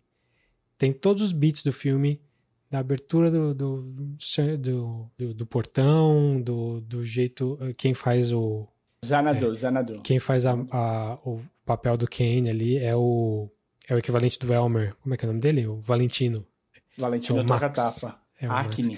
Ele fala, ao invés de ele falar Rosebud, ele fala Acme. E o repórter é o presuntinho ali, tem que descobrir o que é Acme. Ele vai entrevistando as pessoas da vida do, do Max ali. Esse episódio é então, maravilhoso. cara, e eu revi, porque tá no Hulu, os anima, os, o Tiny Toons antigo tá no Hulu também. E eu fui atrás e assisti. E, e, cara, é igual. É, é assim, não é uma paródia de jogada, assim. Os caras foram, assim, quase todos os beats da, da, do, do filme estão lá. É maravilhoso. Então, episódio. mim, assim, claro que eu já conhecia de antes, aí eu vi na faculdade e adorei. Falei, nossa, como é que, como é que pode, né? Ah, As pessoas falam que o filme é o melhor de todos os tempos e deve ser mesmo. É merecido um filme de 1941 ser tão, tão foda assim. É, e é, é merecido, sim. É, e agora eu revi de novo pra, pra gente falar aqui do episódio. Eu revi antes de assistir o Mank. Você não acha a narração meio brega? A narração da abertura, do, do, do comecinho ali? Não, Sim, não, eu, é. porque não é a narração do filme, né? É a narração do. Sim, sim. É uma narração dos fatos. É a narração da- do, do rolo, é da do notícia. newsreel ali, do rolo que passa no cinema. É, é, um, é um truque de Uhum. plot, né? Tipo, como é que eu, eu quero contar a vida dele resumida pra você ter uma ideia de quem ele é, e depois o filme mesmo é depois disso, né? O filme abre com esse newsreel e com a galera do, galera, do jornalismo ali falando é, tá bom, mas a gente precisa investigar melhor qual é que é esse- desse Rosebud aí que ele falou. A, a grande sacada do filme, uma das grandes sacadas do filme é como que ele apresenta a história ah, da- desse cara super rico que ah, é uma análise de personagem, né? Só que ele não conta a história do cara, ele conta a história do jornalista que vai entrevistar as pessoas. Você sabe a história de vida do cara através é, de, de por uma maneira indireta. Isso é, é o brilhantismo do roteiro do Mankiewicz aí. É Como é que você conta uma história Uhum. de uma maneira diferente, refrescante e e nova. Só que o filme não é só isso, né? O filme tem 12 níveis de gen- genialidade um em cima do outro. É, da, da parte visual, né? Que tem toda a questão do, do deep focus lá, do, do, do Tolman, do, do diretor de fotografia. É, não tem nada, não tem um blur no filme praticamente, assim, é sempre você tem, tá tudo, tá tudo em foco, os ângulos são meio expressionistas, assim, é o ângulo meio torto, visto meio de baixo. O Charles Foster Kane é sempre fotografado de baixo para cima, para dar uma impressão que ele é maior. Outros personagens é de cima para baixo, tipo a, a, a Susan Alexander, sempre de, de cima para baixo, para mostrar ela menor no, no, no quadro. Então, visualmente, o filme é maravilhoso. Teve, teve tipo, 14 mil coisas novas que fez ali. A edição é incrível porque, o, o- inclusive, quem, que o editor do filme depois virou um grande diretor, né? Que, que é o Robert Wise. O, cara dir- dirigiu mil filmes de Hollywood depois super famosos. West Side Story. Mas em termos de, de, de montagem, assim, o filme tem um monte de coisas super legais, do tipo, é, uma frase que começa com ah, And a very Merry, Merry Christmas, Sim. e aí corta pra uma outra cena dele falando And Happy New Year, você já sabe que passou o tempo ali, naquele, naquele pedaço. São coisas que o filme traz além do roteiro, e isso vai entrar na discussão da, da autoria do filme daqui a pouco, quando a gente falar do Mank. Mas, mas é realmente um filme que é, ele veio sem. Ele veio para quebrar um monte de paradigma porque o Orson Welles não sabia de nada. O Orson Welles fez esse filme com 24 anos, cara. É isso que.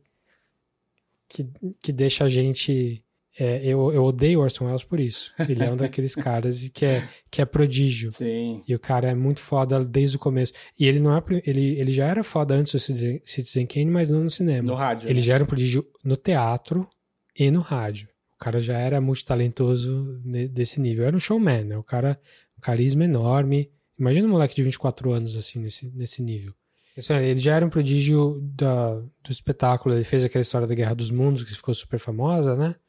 Das pessoas acreditarem que Conta pra gente como é que é essa não, história Guerra bem, bem simples, simplesinho. Ele fez uma um programa de rádio baseado no livro do, do H.G. Wells, que não é parente do Orson Welles, sobre o Guerra dos Mundos. Então é uma, uma adaptação para o rádio. E no começo ele fala, não, todo mundo sabia que. Todo mundo não, né? Mas digo, era sabido que era uma, um, um programa de rádio ali. Mas pessoas desatentas ac- acreditaram que era verdade. Tão autêntico que foi a, o delivery dele ali, dos marcianos estão invadindo Nova York. E aí a lenda é que as pessoas saíram pelas ruas desesperadas e tal. É, não se sabe até que ponto isso é exagero, assim. É, mas enfim, o cara era famoso em Nova York, o cara fez carreira em Nova York ali.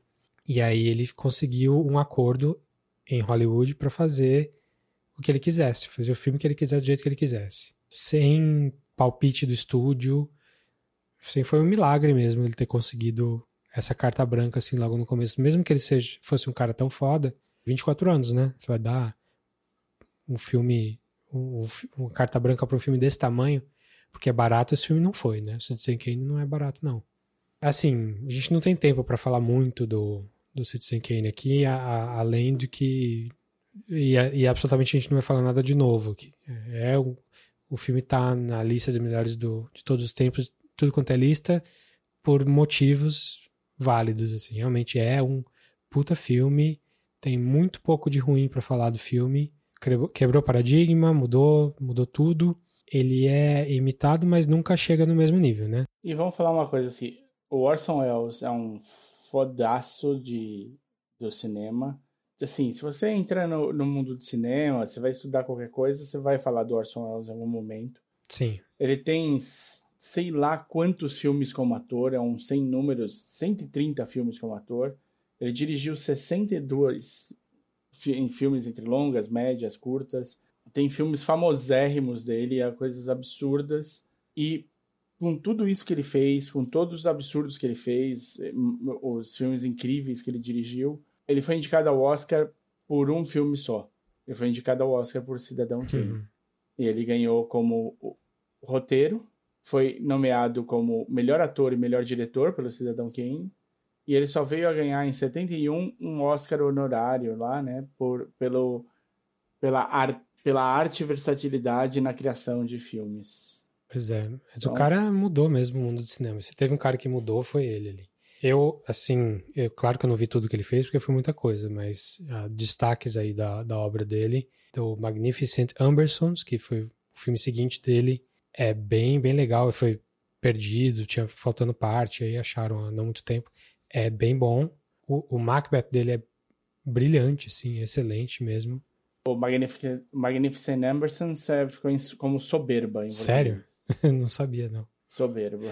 Mas é que mais? Mas acho, é, acho, que o filme mais acessível dele, fora do, do Cidadão Kane, é o Touch of Evil, que é um Touch filme no ar que tem uma abertura famosíssima num plano sequência, assim, super legal, que é uma bomba num carro, na fronteira na cidade do México. E, assim, plano sequência gigantesco, assim, muito, muito bem interessante. É um thriller mesmo no ar. É, acho que é o filme se você quer ver mais um filme além do Cidadão Kane, Touch of Evil é, vale, vale bem a pena. Ele teve uma versão, que foi uma que eu vi no cinema, que foi remontada, reeditada pelo Walter Murch, que é um puta editor famosíssimo aí de, do, do Apocalipse Now. Ele é um cara é, muito na onda dessa do Star Wars e do pessoal do New Hollywood ali. Ele reeditou o filme baseado nos, nas anotações do Orson Welles póstumamente, assim, no começo dos anos 2000, e chegou a passar no cinema aqui em São Paulo. Eu assisti na época, achei super, super legal. Mas é isso. É, F for Fake dele é super legal também, que é um pseudo-documentário, é um ensaio cinematográfico. Acho que é o último filme que ele fez antes de morrer, acho. E tem o... Quando que ele morre? É, 85, mas ele não terminou mais nenhum filme depois disso, é, eu acho. E ele tem um filme que ele nunca, que ele morreu sem acabar, que foi acabado agora, ano, ano passado, retrasado. Eu não sei se eu cheguei a falar aqui no podcast, que é o The Other Side of the Wind. Que é, tá no Netflix, foi Netflix deu, botou uma grana ali para finalizar o filme. Super legal. O filme foi feito na época, no, nos anos 70. Tem o John Huston fazendo o personagem, um personagem parecido com ele, com o Orson Welles, com o diretor. Tem o Peter Bogdanovich, que é o que é o diretor, fazendo um papel também. Tem uma galera, assim, naquela época que. E, e o filme tá muito bonito, muito bem feito. Vale bem a pena, viu? É, net, tá facinho no Netflix, The Other Side of the Wind. Mas enfim, o Orson Welles é uma, uma figura aí de, de Hollywood ali que ah, é um dos mais importantes de todos os tempos mesmo, não é à toa. A vida dele inteira teve coisas interessantes acontecendo. E ele começa com o, o grande começo dele real é o Cidadão Kane, então ele já começa chutando tudo. É, você reviu agora também, e sem, você viu o Mank Sim. e depois foi rever o Cidadão Kane, né? Que que você... A gente fez a ordem inversa. Eu vi, eu, você viu Cidadão Kane e depois Mank, e eu vi Mank e depois vi Cidadão Kane. O que, que você achou do Cidadão Kane aí que, que te chamou a atenção? Eu, eu gostei bastante do, do de rever. É, é, era uma época que o cinema ainda estava aprendendo muito do que ele podia fazer, né? E eu gosto de que ele é um filme bem criativo no, em como usar tomadas e tudo mais. É, é uma história. É, é, eu acho que deixa ali um primeiro gosto de você não ter um, um, encerramento da maneira que poderia ser, né? Mas ainda assim ele te entrega. Ele te entrega a, a, a questão inicial do filme. Sim. E eu gostei bem de ver ele depois do Mank. Eu acho que me ajudou a perceber muitas coisas que, eu, que o Mank mostra claramente ali e que por não ter uma passagem histórica junto pra, da minha parte, né, eu não conhecia todo o pano de fundo quando eu assisti a primeira vez o Cidadão Kane, o Mank me ajudou a perceber coisas que eu não tinha percebido na história. Sim. É, você gostou da maquiagem do, de, de, velho? Porque o Orson Welles tá, ele aparece com a idade que ele tem mesmo, tipo, em uma cena. Sim, não, é super, muito bem feito, cara. A sensação que me dava de, desde a primeira vez que eu vi o, o Cidadão Kane é que o Orson Welles, na verdade, foi rejuvenescido para fazer aquela cena que ele aparece com a idade é, que ele tem. É. Que eu me acostumei com a imagem dele mais velha. É, eu acho que a única cena que a maquiagem não me convenceu é a cena final, final da morte dele, assim. Que aí eu acho que ele tá velho demais e aí, sei lá, não, não gostei tanto. Mas todo o resto eu achei excelente. A maquiagem de todo mundo tá bem legal. Tá pra 1941, né? Tá bom. Tá muito bom. Eu acho até que foi um, perderam aí uma chance de uma indicação que seria super cabível. De acho que não tinha. Vai, vai saber, né? Não, não tinha. Não existia. É, eu ia falar justamente isso. Eu acho que foi criada, foi criada para exorcista, se não me engano. Tá, vamos falar do Mank então? Vamos, vamos passar pro Mank. E aí no Mank a gente comenta mais coisas do, do Citizen Kane. A gente falou do filme e não falou spoiler, né? Não, não precisou falar do que, que, que é o Rosebud. Não teve, não tivemos de falar. Pois é. Eu acho que Bom. se você não viu e você gosta de cinema, aproveita, dá uma, dá uma olhada. Tem muitos lugares para você alugar ele online para assistir por 3 dólares ou menos.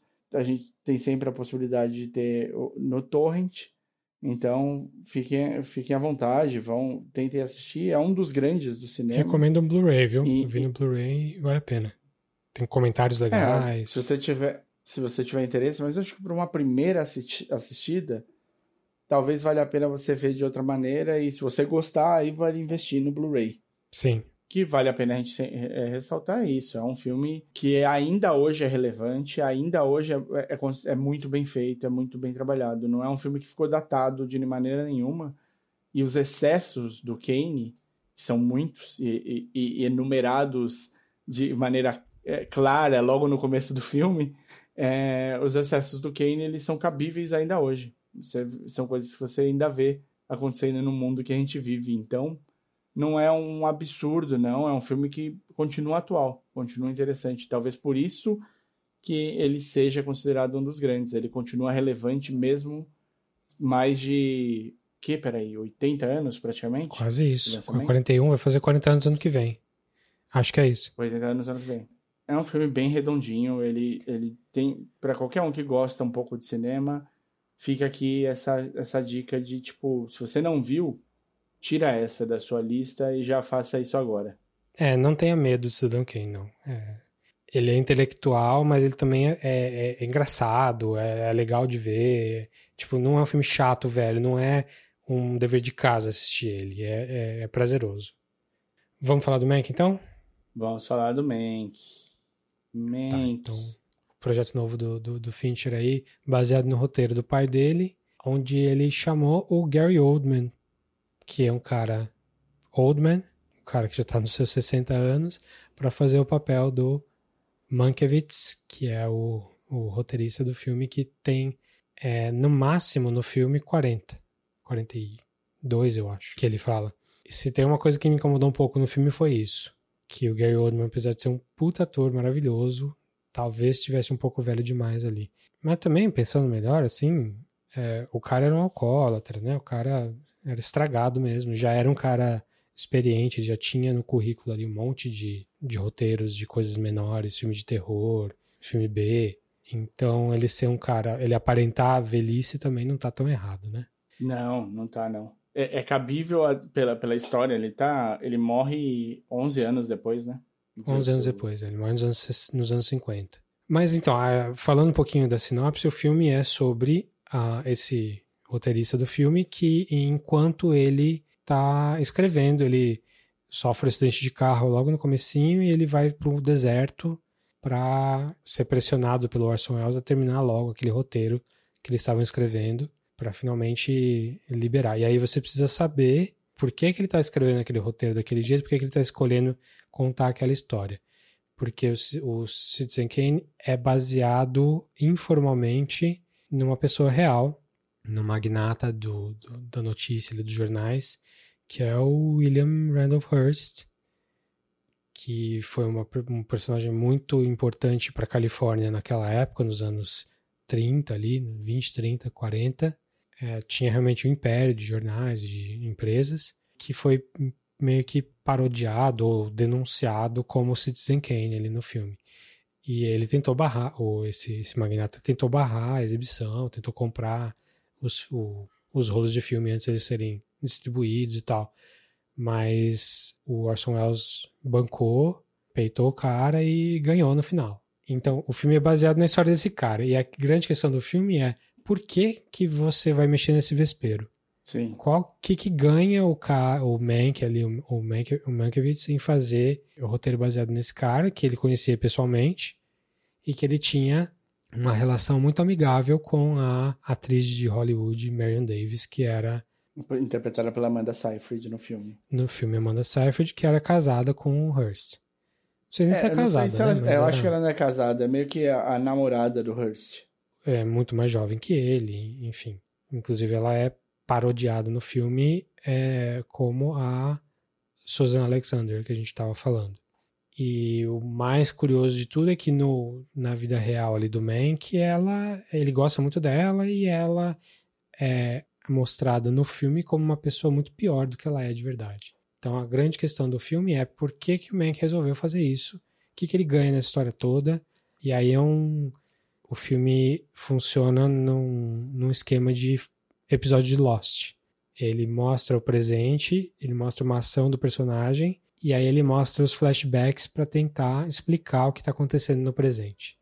Então a premissa é essa. É uma premissa já bastante complexa, né? Você vê que o, o, eu acho que não pode deixar de jeito nenhum, fora da premissa, a situação em que o mundo vivia, né? Na época. Da Segunda Guerra.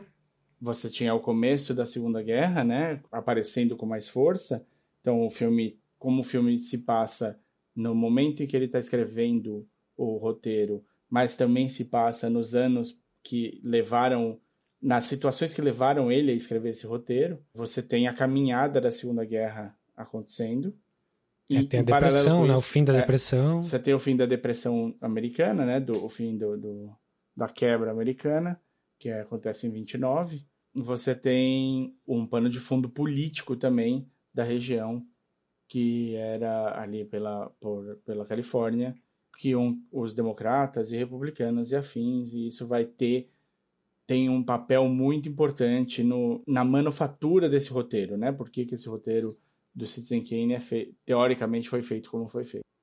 Sim, e é um filme que tem esses temas todos de política e tal, e, e realidade, mas é um filme, é, pelo menos eu achei, e aí falando se o filme vale a pena ser visto e tal. É um filme leve, assim, é um filme que, enquanto eu estava assistindo, eu até pensei, é, tem muita coisa para analisar no filme, mas eu, eu prefiro ser jogado no meio desse filme. O Mank é muito carismático, hum. é aqueles caras super é, autodepreciativos, é o gênio, é, é meio clichê, né, do gênio que não, não cabe na sociedade direito, mas parece que ele realmente era desse nível, assim. Então ele faz jus ao clichê. Então eu gostei de acompanhar essa história o tempo todo. Assim, é, é um filme que, apesar de ser não ser curto, nada, tem mais de duas horas, e ser sobre um tema que, que toca em temas mais menos divertidos, assim, é um filme que é relativamente leve, assim. Eu gostei, é, eu gostei de acompanhar aquelas pessoas todas ali. Não só o Ken, não só o Mank, mas o Orson Welles quando aparece. Eu, eu gostei de estar no meio da história, eu, gostei, eu fiquei envolvido. O filme é, é muito bonito, é um preto e branco super bonito. Se você tem uma possibilidade de assistir em HDR, né, em High Dynamic Range da sua TV, veja porque o filme usa muito isso de mostrar, do mesmo jeito que o, que o Citizen Kane usava muito contraste, muito preto e muito branco, esse filme usa muito preto e muito branco ao mesmo tempo que o, o HDR de, permite fazer na sua TV. Então tem muita cena escura e clara no, no mesmo enquadramento. E fica tudo muito bonito, muito interessante. Além das homenagens óbvias que ele vai fazer pro filme o tempo todo, né? Tem cenas de deep focus no filme que você vê uma coisa lá no fundo com que tá em foco e a, a coisa da frente também. Tem muita homenagenzinha de cinema, assim, muito truquezinho. Se você lembra do, do Fight Club, tem uma hora lá que o, o Tyler Durden faz uma. Eles estão explicando o que, que o Tyler Durden faz, que ele faz uma inserção de um clipe. Um frame. Um, um framezinho pornô em, em, filme infantil, e ele explica como é que ele faz isso, que é, é na hora da troca de rolo, que no canto, no canto, no canto direito da tela superior tem uma, um circulinho para indicar ao projecionista que ele tá vai ter que trocar o rolo. rolo. Tá acabando o rolo, tem que trocar. Cigarette é, burn. Cigarette burn. E nesse filme do Fincher também, no Mank, ele usa isso totalmente desnecessariamente, porque ele filmou em digital e tal. Mas ele coloca o cigarette burn ali e ele coloca como se fosse uma troca de rolo. A primeira vez que acontece, tem até um joguinho da, na tela, assim. Quando troca, às vezes sobe uma a máscara, assim, e dá uma mexidinha no projetor. E ele imita isso no filme também. Então é um filme que, como todo filme do Fincher, é meticuloso nesses detalhes técnicos, assim. E é bom para você ficar caçando easter egg o tempo todo. Mas ao mesmo tempo é divertido de ver. Eu gostei, achei, achei gostoso de ver mesmo. E acho que era nisso que o filme podia é, ficar. O problema dele podia estar tá nisso. E para mim ele, não foi. Ele é o segundo filme do Netflix que, em, em pouco tempo, que tem uma pegada de Oscar, né? Aquele filmão que você acha que pode ir para Oscar. E engraçadamente os dois são em preto e branco. Ah, o irlandês também, né? Ah, é, tem The Irishman, é verdade. É verdade, esqueci do The Irishman. E uhum. aí, não, mas aí eu tava pensando no Roma quando eu vi, então. Sim, sim. O Roma é muito mais difícil de ver do que o. O Roma é muito mais pesado e, e, e te exige uma cabeça fresca, né? O, o, Monkey, o Roma, é mais, o Roma é mais, ambicioso, né? Bem mais ambicioso, concordo. Apesar de ser que horas ela volta, ele é mais. Ele é mais Eu gosto mais, gosto mais de Roma do que do, do Mank, mas gostei bastante do Mank, viu? Me então, surpreendi é, o quanto filme... eu gostei. É um, é, tem várias coisinhas para contar, eu vou falar bem rapidinho de algumas, de algumas coisas que não vão estragar o, o Mank para vocês, antes da gente entrar na parte de spoiler para a gente fazer um debate mais legal. O Mank foi escrito pelo pai do David Fincher, né? O Jack Fincher. E Isso. o Jack, ele é um jornalista que acabou escrevendo aqui e ali é, ele escrevia, acho que para Life Magazine. E, e, ele acabou aqui ali escrevendo algumas coisas de roteiro, mas nunca foi para frente, né? Ele escreveu um biopic do Howard Hughes que acabou entrando pro script que virou o Aviador.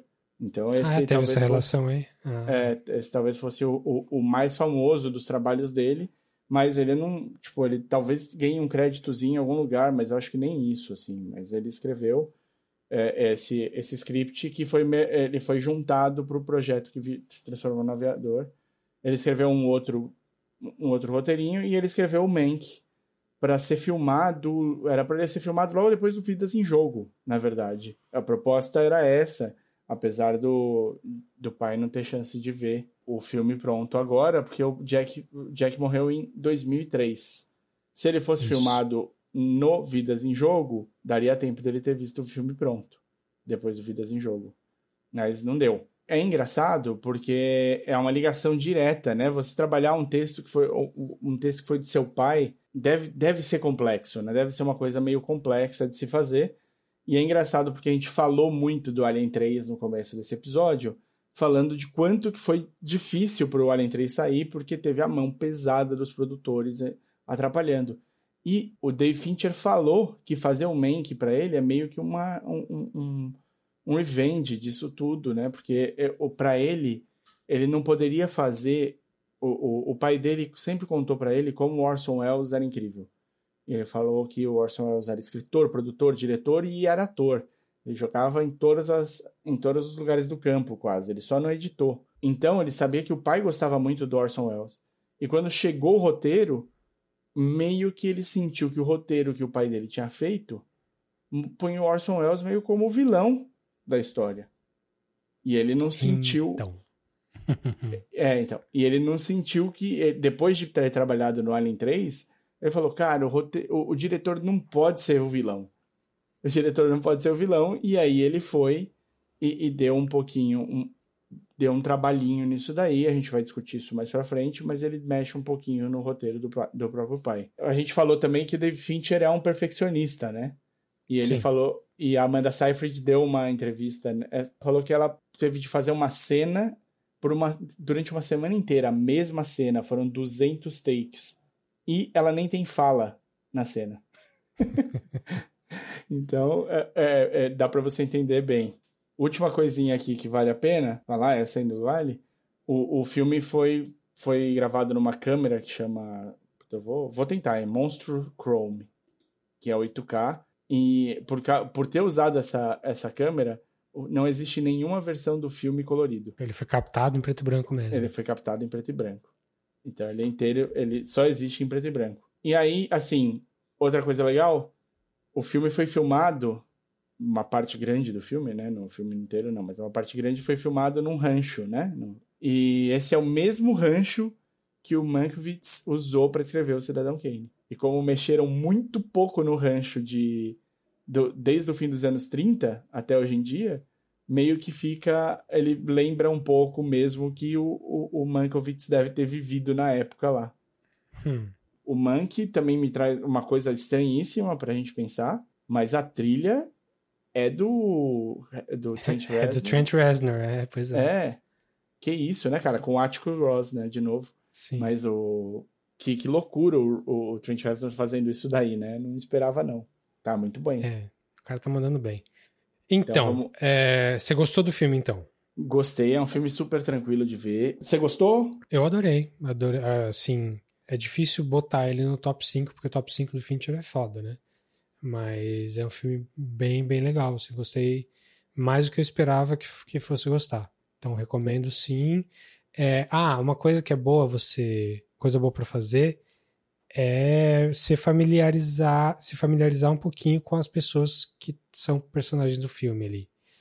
Tem muito nome, muita gente, até ponto negativo do filme talvez, é que ele depende de um conhecimento. É, não é que ele depende, mas é bom se você souber quem são. Principalmente a galera do, dos estúdios ali, o Irving Thalberg, o Louis B. Mayer, até o, o David O. Selznick, a galera do, da, da Old Hollywood ali aparece o tempo todo se você souber quem eles são, fica melhor. E um jeito muito bom de saber quem eles são é num podcast que a gente indiquei umas duas vezes aqui, vou indicar de novo, que é um podcast sobre história de Hollywood chamado You Must Remember This. E esse pessoal aparece muito quando ela faz uma temporada inteira baseada na, na MGM, que é o estúdio que, que, é, que, que aparece no filme aqui no Mac bastante. Ela vai falar de todo esse pessoal aí, e aí você. É, ela é a Karina Longworth, que é historiadora de Hollywood ali, escritora. Eu vou colocar o link no podcast ali para quem ainda não conhece, na descrição do episódio também. Mas ela faz histórias que, que vai, vai a fundo mesmo, quem são essas pessoas, como é que elas são. Ela não fala só da velha Hollywood, ela fala de coisas mais recentes também. Tem uma temporada inteira sobre o Charles Manson, que é super foda, super legal. E a última que, que ela fez eu achei super boa também foi sobre o Song of the South, a Canção do Sul, o filme da Disney, que é super racista, que nem tá no Disney Plus. Que, é, tiraram do mundo, né? É. Só que no é, Brasil o... teve. Eu vi em VHS, na época saiu aqui, e nos Estados Unidos já não saía mais. Mas enfim, ela, ela faz uma, uns ensaios assim muito bons, com muita pesquisa muito boa. Eu recomendo demais, assim. E, e para essa galera que, tá, que aparece no Mank aqui, a temporada que fala sobre o MGM é especificamente adequada. Então vão atrás lá, o podcast chama You Must Remember This, da Karina Longworth. É interessante porque você viu o, o Citizen Kane primeiro e o Mank depois. Sim. E aí você teve a chance de, tipo, aprofundar o que você tinha acabado de ver do Kane e trabalhar melhor a sua expectativa das coisas dentro do Monk. Então, por isso, talvez você tenha ficado com a sensação de que ajudou você a saber quem era cada um das pessoas da história e tal. Eu Sim. vi primeiro o Mank, depois o Citizen Kane. Eu acho, eu achei que assim, não fez tanta falta não conhecer tão bem todo mundo do, do Mank. Não, não achei que era um, um sine qua non, não. Não acho que. Acho que ajuda, mas não estraga. É, não, até concordo, porque, por exemplo, concordo. Não acho que Meyer, seja super por... necessário. É, o Meyer, por exemplo, ele, eles apresentam super bem, o Hearst eles apresentam super bem. É, tem um ou outro personagem que fica um pouco menos, fica mais corrido, mas eles, eles tentam ser sinceros. E os personagens que fica mais corrido, tem um Cinema Blend, fez uma apresentação muito legal dos 10, 10 figuras históricas que era bom você conhecer para ver o Mank. Então é hum, é uma é um linkzinho, depois eu até deixo para o Davi colocar aí, que apresenta super dois parágrafos por cada personagem e você acaba sabendo um pouco da vida depois de alguns deles. E aí tem fatos legais como o fato sobre o irmão do, do Mank que aparece na, no Sim, filme. Ele, apa ele aparece no filme. Nos spoilers a gente fala um pouquinho dele. Isso, exatamente. Para mim, ver o Mank antes e depois o Citizen Kane aprofundou o meu conhecimento do Kane, me fez entender um pouco melhor algumas coisas e, e os personagens. Acho que talvez tenha até adicionado alguns alguns layers, vai, e a mais para cada personagem. Aí você entende um pouco mais cada personagem porque você tá vendo ele no, de um jeito fora até do que tava ali, né? É, eu lembro de quando eu assisti o Vanilla Sky lá em 2001. Adorei. Aí eu vi que era um remake de um filme espanhol chamado Abre los Ojos. Aí eu vi o Abre os Olhos e falei, nossa, é, é, adorei também. E falei, nossa, o Vanilla Sky é, realmente tá calcado na história. Eu achei um bom remake, tá, tá bem, bem certinho, só tá com uma coisa mais pop por cima. Aí eu vi Vanilla Sky de novo, assim, no, no período de um mês, assim. Aí eu vi as diferenças. Tipo, só Sim. na terceira, só na segunda vez que eu vi Vanilla Sky, depois de ver o material base, é que eu consegui avaliar direito. Então, acho que o ideal nesse caso aí que você tá falando é V1, V outro, ideal, V1. É, Cidadão Kane, Max, Cidadão Kane de novo. Sim. E se possível, vê o ouve podcast e, e vê no YouTube e mergulha aí, porque é, é, um, é legal. Tem uma história layers. interessante. É, tem muita coisa para ver aí. Então, nós dois recomendamos bastante o Mank, valeu a pena. É, vejam aí e vamos para spoilers para falar um pouquinho mais do filme a partir de agora.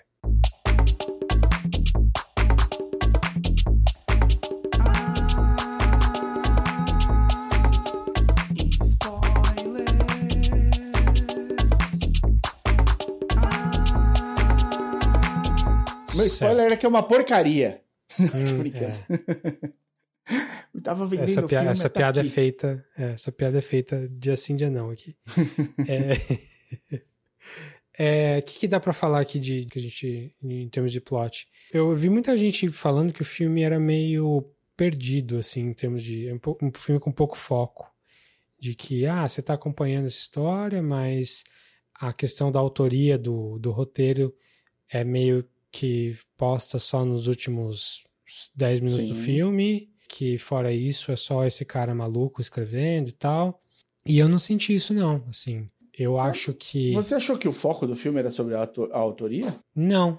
Não, eu acho que é, é um ponto interessante que podia talvez ser um pouco mais explorado, porque ele afinal ele é explorado no final, mas eu acho que o foco do filme é para mim foi bem foi bem claro assim que era a questão de por que, que ele resolveu peitar o, o Hearst. E no filme, o porquê que ele resolveu peitar o Hearst é porque ele viu o quanto que a máquina hollywoodiana estava sendo usada para ajudar os conservadores a derrubarem o poder do, do poder o Sinclair ali que estava concorrendo como governador é, usando a máquina do estúdio para fazer fake news. Opa! Ah, é, aí, aí coloca o filme em 2020, hum, né? Como sim, que... total. De novo, né? Presciente ali, mas nesse caso nem presciente, é que o roteiro é velho mesmo, então. O roteiro é lá é, da década assim, de 90. A gente tá vivendo. Verdade, né? É, a gente tá vivendo. Assim, as, as raízes do populismo não são novas, né? A gente tá vivendo uma onda de populismo com pitadas de fascismo que é, é a, gente viu da última vez de, nesse nível nos anos 40. É, a gente só tem os componentes mais fortes aí da internet, da globalização, da, Sim, das pessoas. Nada de novo, né? É, mas assim, as raízes são as mesmas. Para mim foi assim, a sensação que eu tive não é exatamente essa, assim, ou claro, é, tem esse peso, mas a sensação que eu tive foi tipo, ele come, ele tem o, o estalo do que ele vai escrever e, e por que que ele vai escrever, né? Em, do, em dois, três dias que ele teve na, né, na vida dele, essa, essa ideia começa a germinar ali dentro e ele vai escrever o, o roteiro.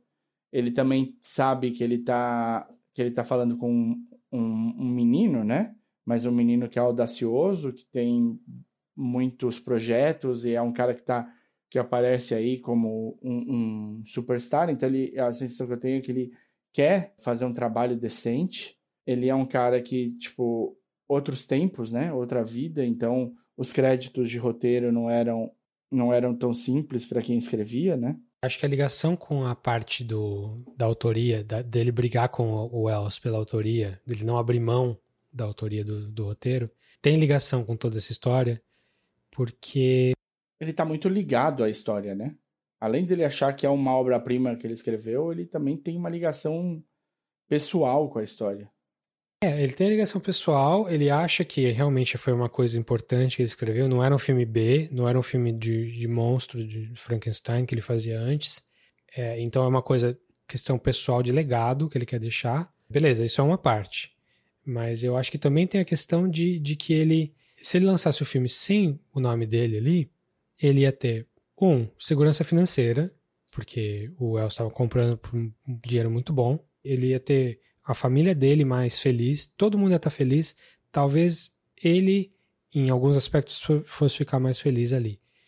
Mas eu acho que vai além da questão da, auto, da autossabotagem dele, dele querer brigar pelo, pelo roteiro. Vai. Por, porque ele quer mostrar a, tudo, aquela briga que ele comprou ali no começo, é por causa do, do amigo dele que se matou por ter feito o fake news ali, e, e ele vai jogar a Marion Davis colocar ela numa posição, uma, uma amiga dele, ele vai colocar numa posição ruim também, porque ele, ele acha que ele tá. Que, que. Acho que é uma questão de princípio ali. Eu acho que vai mais do que. Sim, ele tá, é, tá intimamente ligado ao que ele acredita, né? Ao que ele tá eu acho que não é vaidade, é, não é vaidade pra, ah, eu quero que meu nome fique na história. Ficou e foi bom e tal. Mas, é, não sabia é... que ia acontecer isso, né? Ninguém pode. Quando você, vai fazer, quando você faz um filme, ainda mais quando você está no estágio de roteiro, você nunca sabe como é que vai ser o produto final do, do, do, do, filme. Você sonha, você imagina, mas sem dúvida não foi por isso. Isso fica claro. É realmente esse, esse, esse pano de fundo, né? Que, tipo, ele, ele é um cara que se posiciona. E, e, e isso é muito interessante no Mank. Eu acho que é uma coisa que talvez a gente precisasse aprender melhor a gente passa muito tempo ouvindo pessoas falando groselha e, e achando que estão que estão sabendo de tudo e tudo mais, e acaba não se posicionando, às vezes por preguiça, às vezes para evitar um embate tolo que vai desgastar a relação e tudo mais. E o Mank é um cara que não deixa isso, né? Ele sempre se posiciona. Em todas as Sim. redes sociais que ele teve, todas as vezes que vai, ele se posiciona. E ele gosta da Marion porque ela tem uma visão do que está acontecendo. Apesar dela se fazer de bobinha e tola e sair quando ela sente que, a, que o que ela falou não agradou, ela sabe, ela entende bem o que está acontecendo. Então isso acaba aproximando os dois, que seja no filme, né, que seja no roteiro. Dizem que na vida real o Mank não foi tão próximo da Marion quanto parece. De qualquer maneira, para mim isso é, isso é o importante e esse é o aspecto assim, de, ele se ele também se culpa porque por segurar e manter os seus ideais, ele não participa da vaquinha para dar dinheiro lá pro republicano dos caralho. Sim. É. E, e aí, é porque ele, ele vai, ele acredita no Sinclair. E aí, na saída dele, na qual ele acha que ele fez.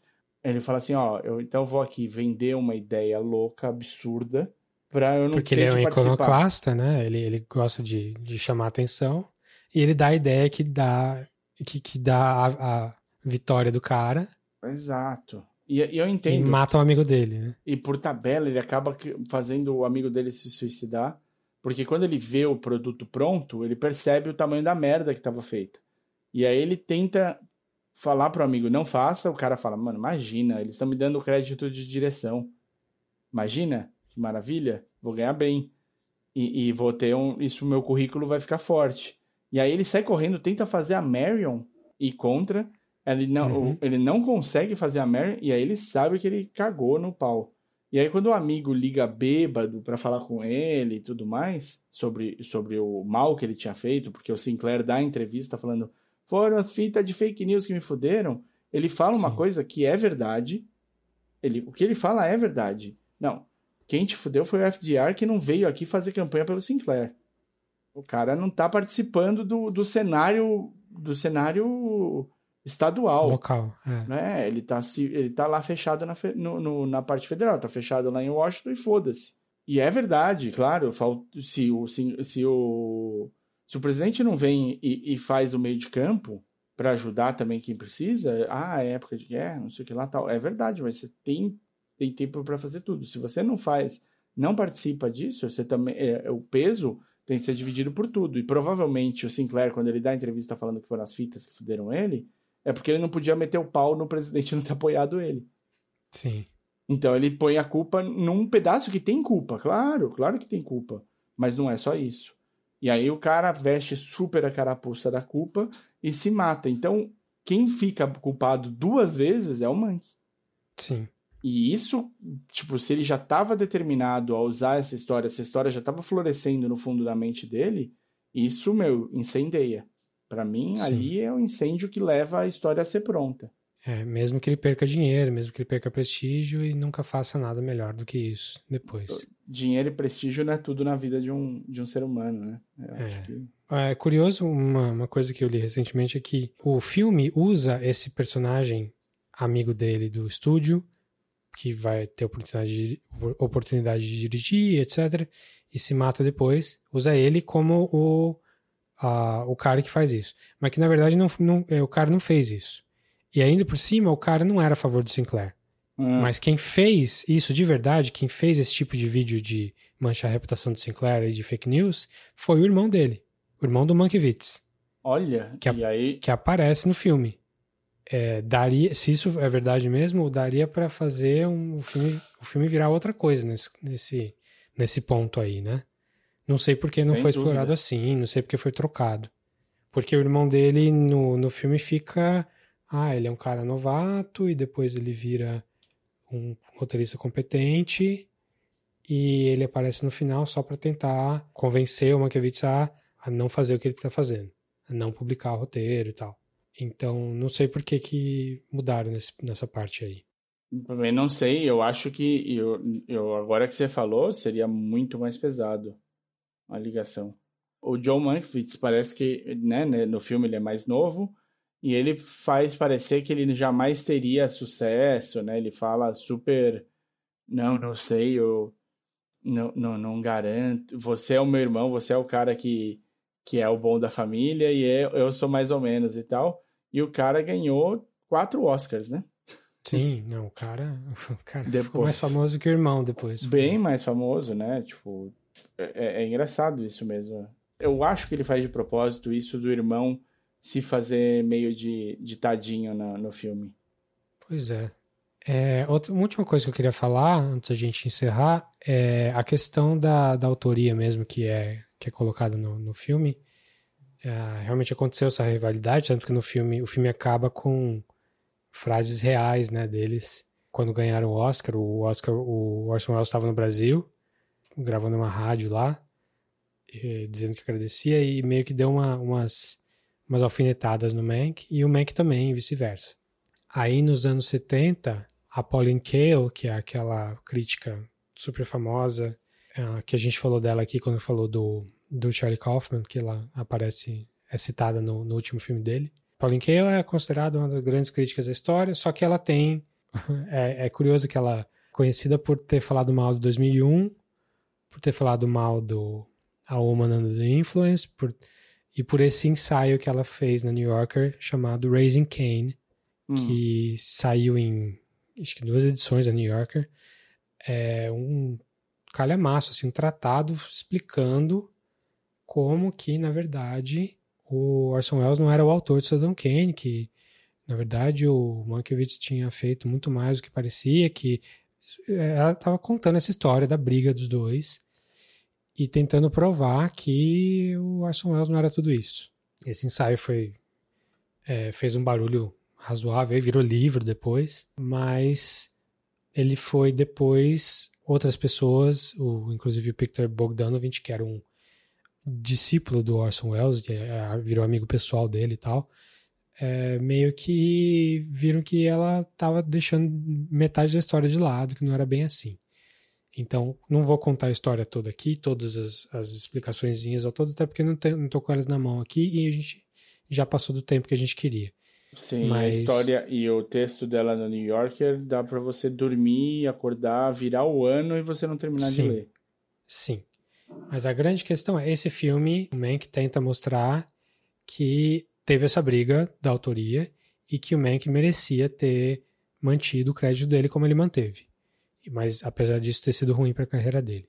E, e, aí esse texto vai dizer que, é, na verdade, o Westworld não fez nada. Então tá, o texto está do lado do, do Mac. Mas, quando você vai ver, o roteiro que ele escreveu tinha duzentas e tantas páginas é, e ele foi o primeiro roteiro, assim, é normal isso, você faz um roteiro grande e esse roteiro vai ser lapidado depois pelo diretor, às vezes junto com o roteirista, às vezes não, para sair a, a, versão que vai ser filmada. E mesmo depois de filmado, o filme é totalmente refeito na hora da montagem. Aquela história, né? o filme é feito três vezes, quando ele é escrito, quando ele é filmado e quando ele é editado. E, e então, que as grandes genialidades do Cidadão Kane não vêm todas do roteiro também. É, então, teve o, o backlash do backlash do backlash dessa história toda, assim. Você fala, esse ensaio da Pauline Kael foi meio que rechaçado. E hoje, se você der uma pesquisada aí, assim, quiser ler e se inteirar, vale a pena, assim, porque é uma briga interessante de, de acompanhar. Como que dá para você manipular a informação de acordo com o que, que você acrescenta, o que, que você deixa de lado? É, a Pauline Kael quase fez uma fake news ali. Na verdade, ela estava querendo defender o dela, defender a, a tese dela ali, que se você for ver, não é bem assim também. Mas no final, Orson Welles não deixa de ser um gênio, apesar de ser filho da puta. O Mankiewicz não deixa de ser um gênio, apesar de ser autossabotador. E o filme Mank mostra ele como um cara de princípio, apesar de ser. É, apesar dos problemas todos que ele tem. No final, ele. Acho que uma, uma coisa que leva a mensagem do filme é a historinha que o, o Hearst conta para ele quando ele faz aquele vexame no jantar. Que ele, pega o Mank no, debaixo do braço e fala vai contar a história do macaco do realejo. Macaquinho uhum. do realejo. É, eu acho que aquilo. Primeiro que é, é, é, ótimo jeito de contar a história em termos de, de filme, assim, né? O cara dá, dá o um mote ali que você consegue encaixar no filme inteiro. Uhum. Do macaquinho, macaquinho que acha que é importante, porque sempre que ele dança, o cara toca, o, o, o cara do realejo toca, as coisas só acontecem por causa dele, mas que na verdade ele não vê que ele está sendo manipulado por trás. E isso leva o Mank a ter essa sensação de revolta do no filme inteiro. É, acho que isso é mais um layer importante aí que, que, que o filme discute muito, muito bem. Sem dúvida. É... E eu acho que, só para completar, a história do macaquinho é a mesma história que todo dono de gato passa todos os dias.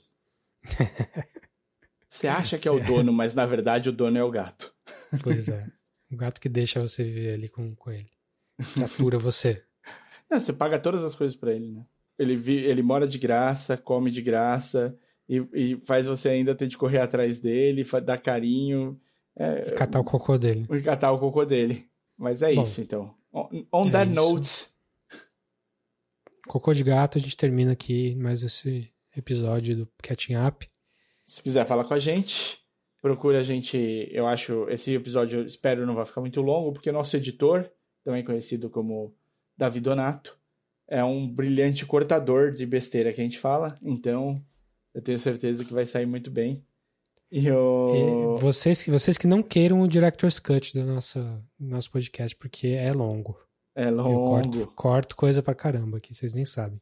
A gente tá batendo aqui, ó, com algumas pausas e tudo mais, em três horas quase. Esse episódio eu tenho a impressão que vai sair com menos de duas. É meu chute.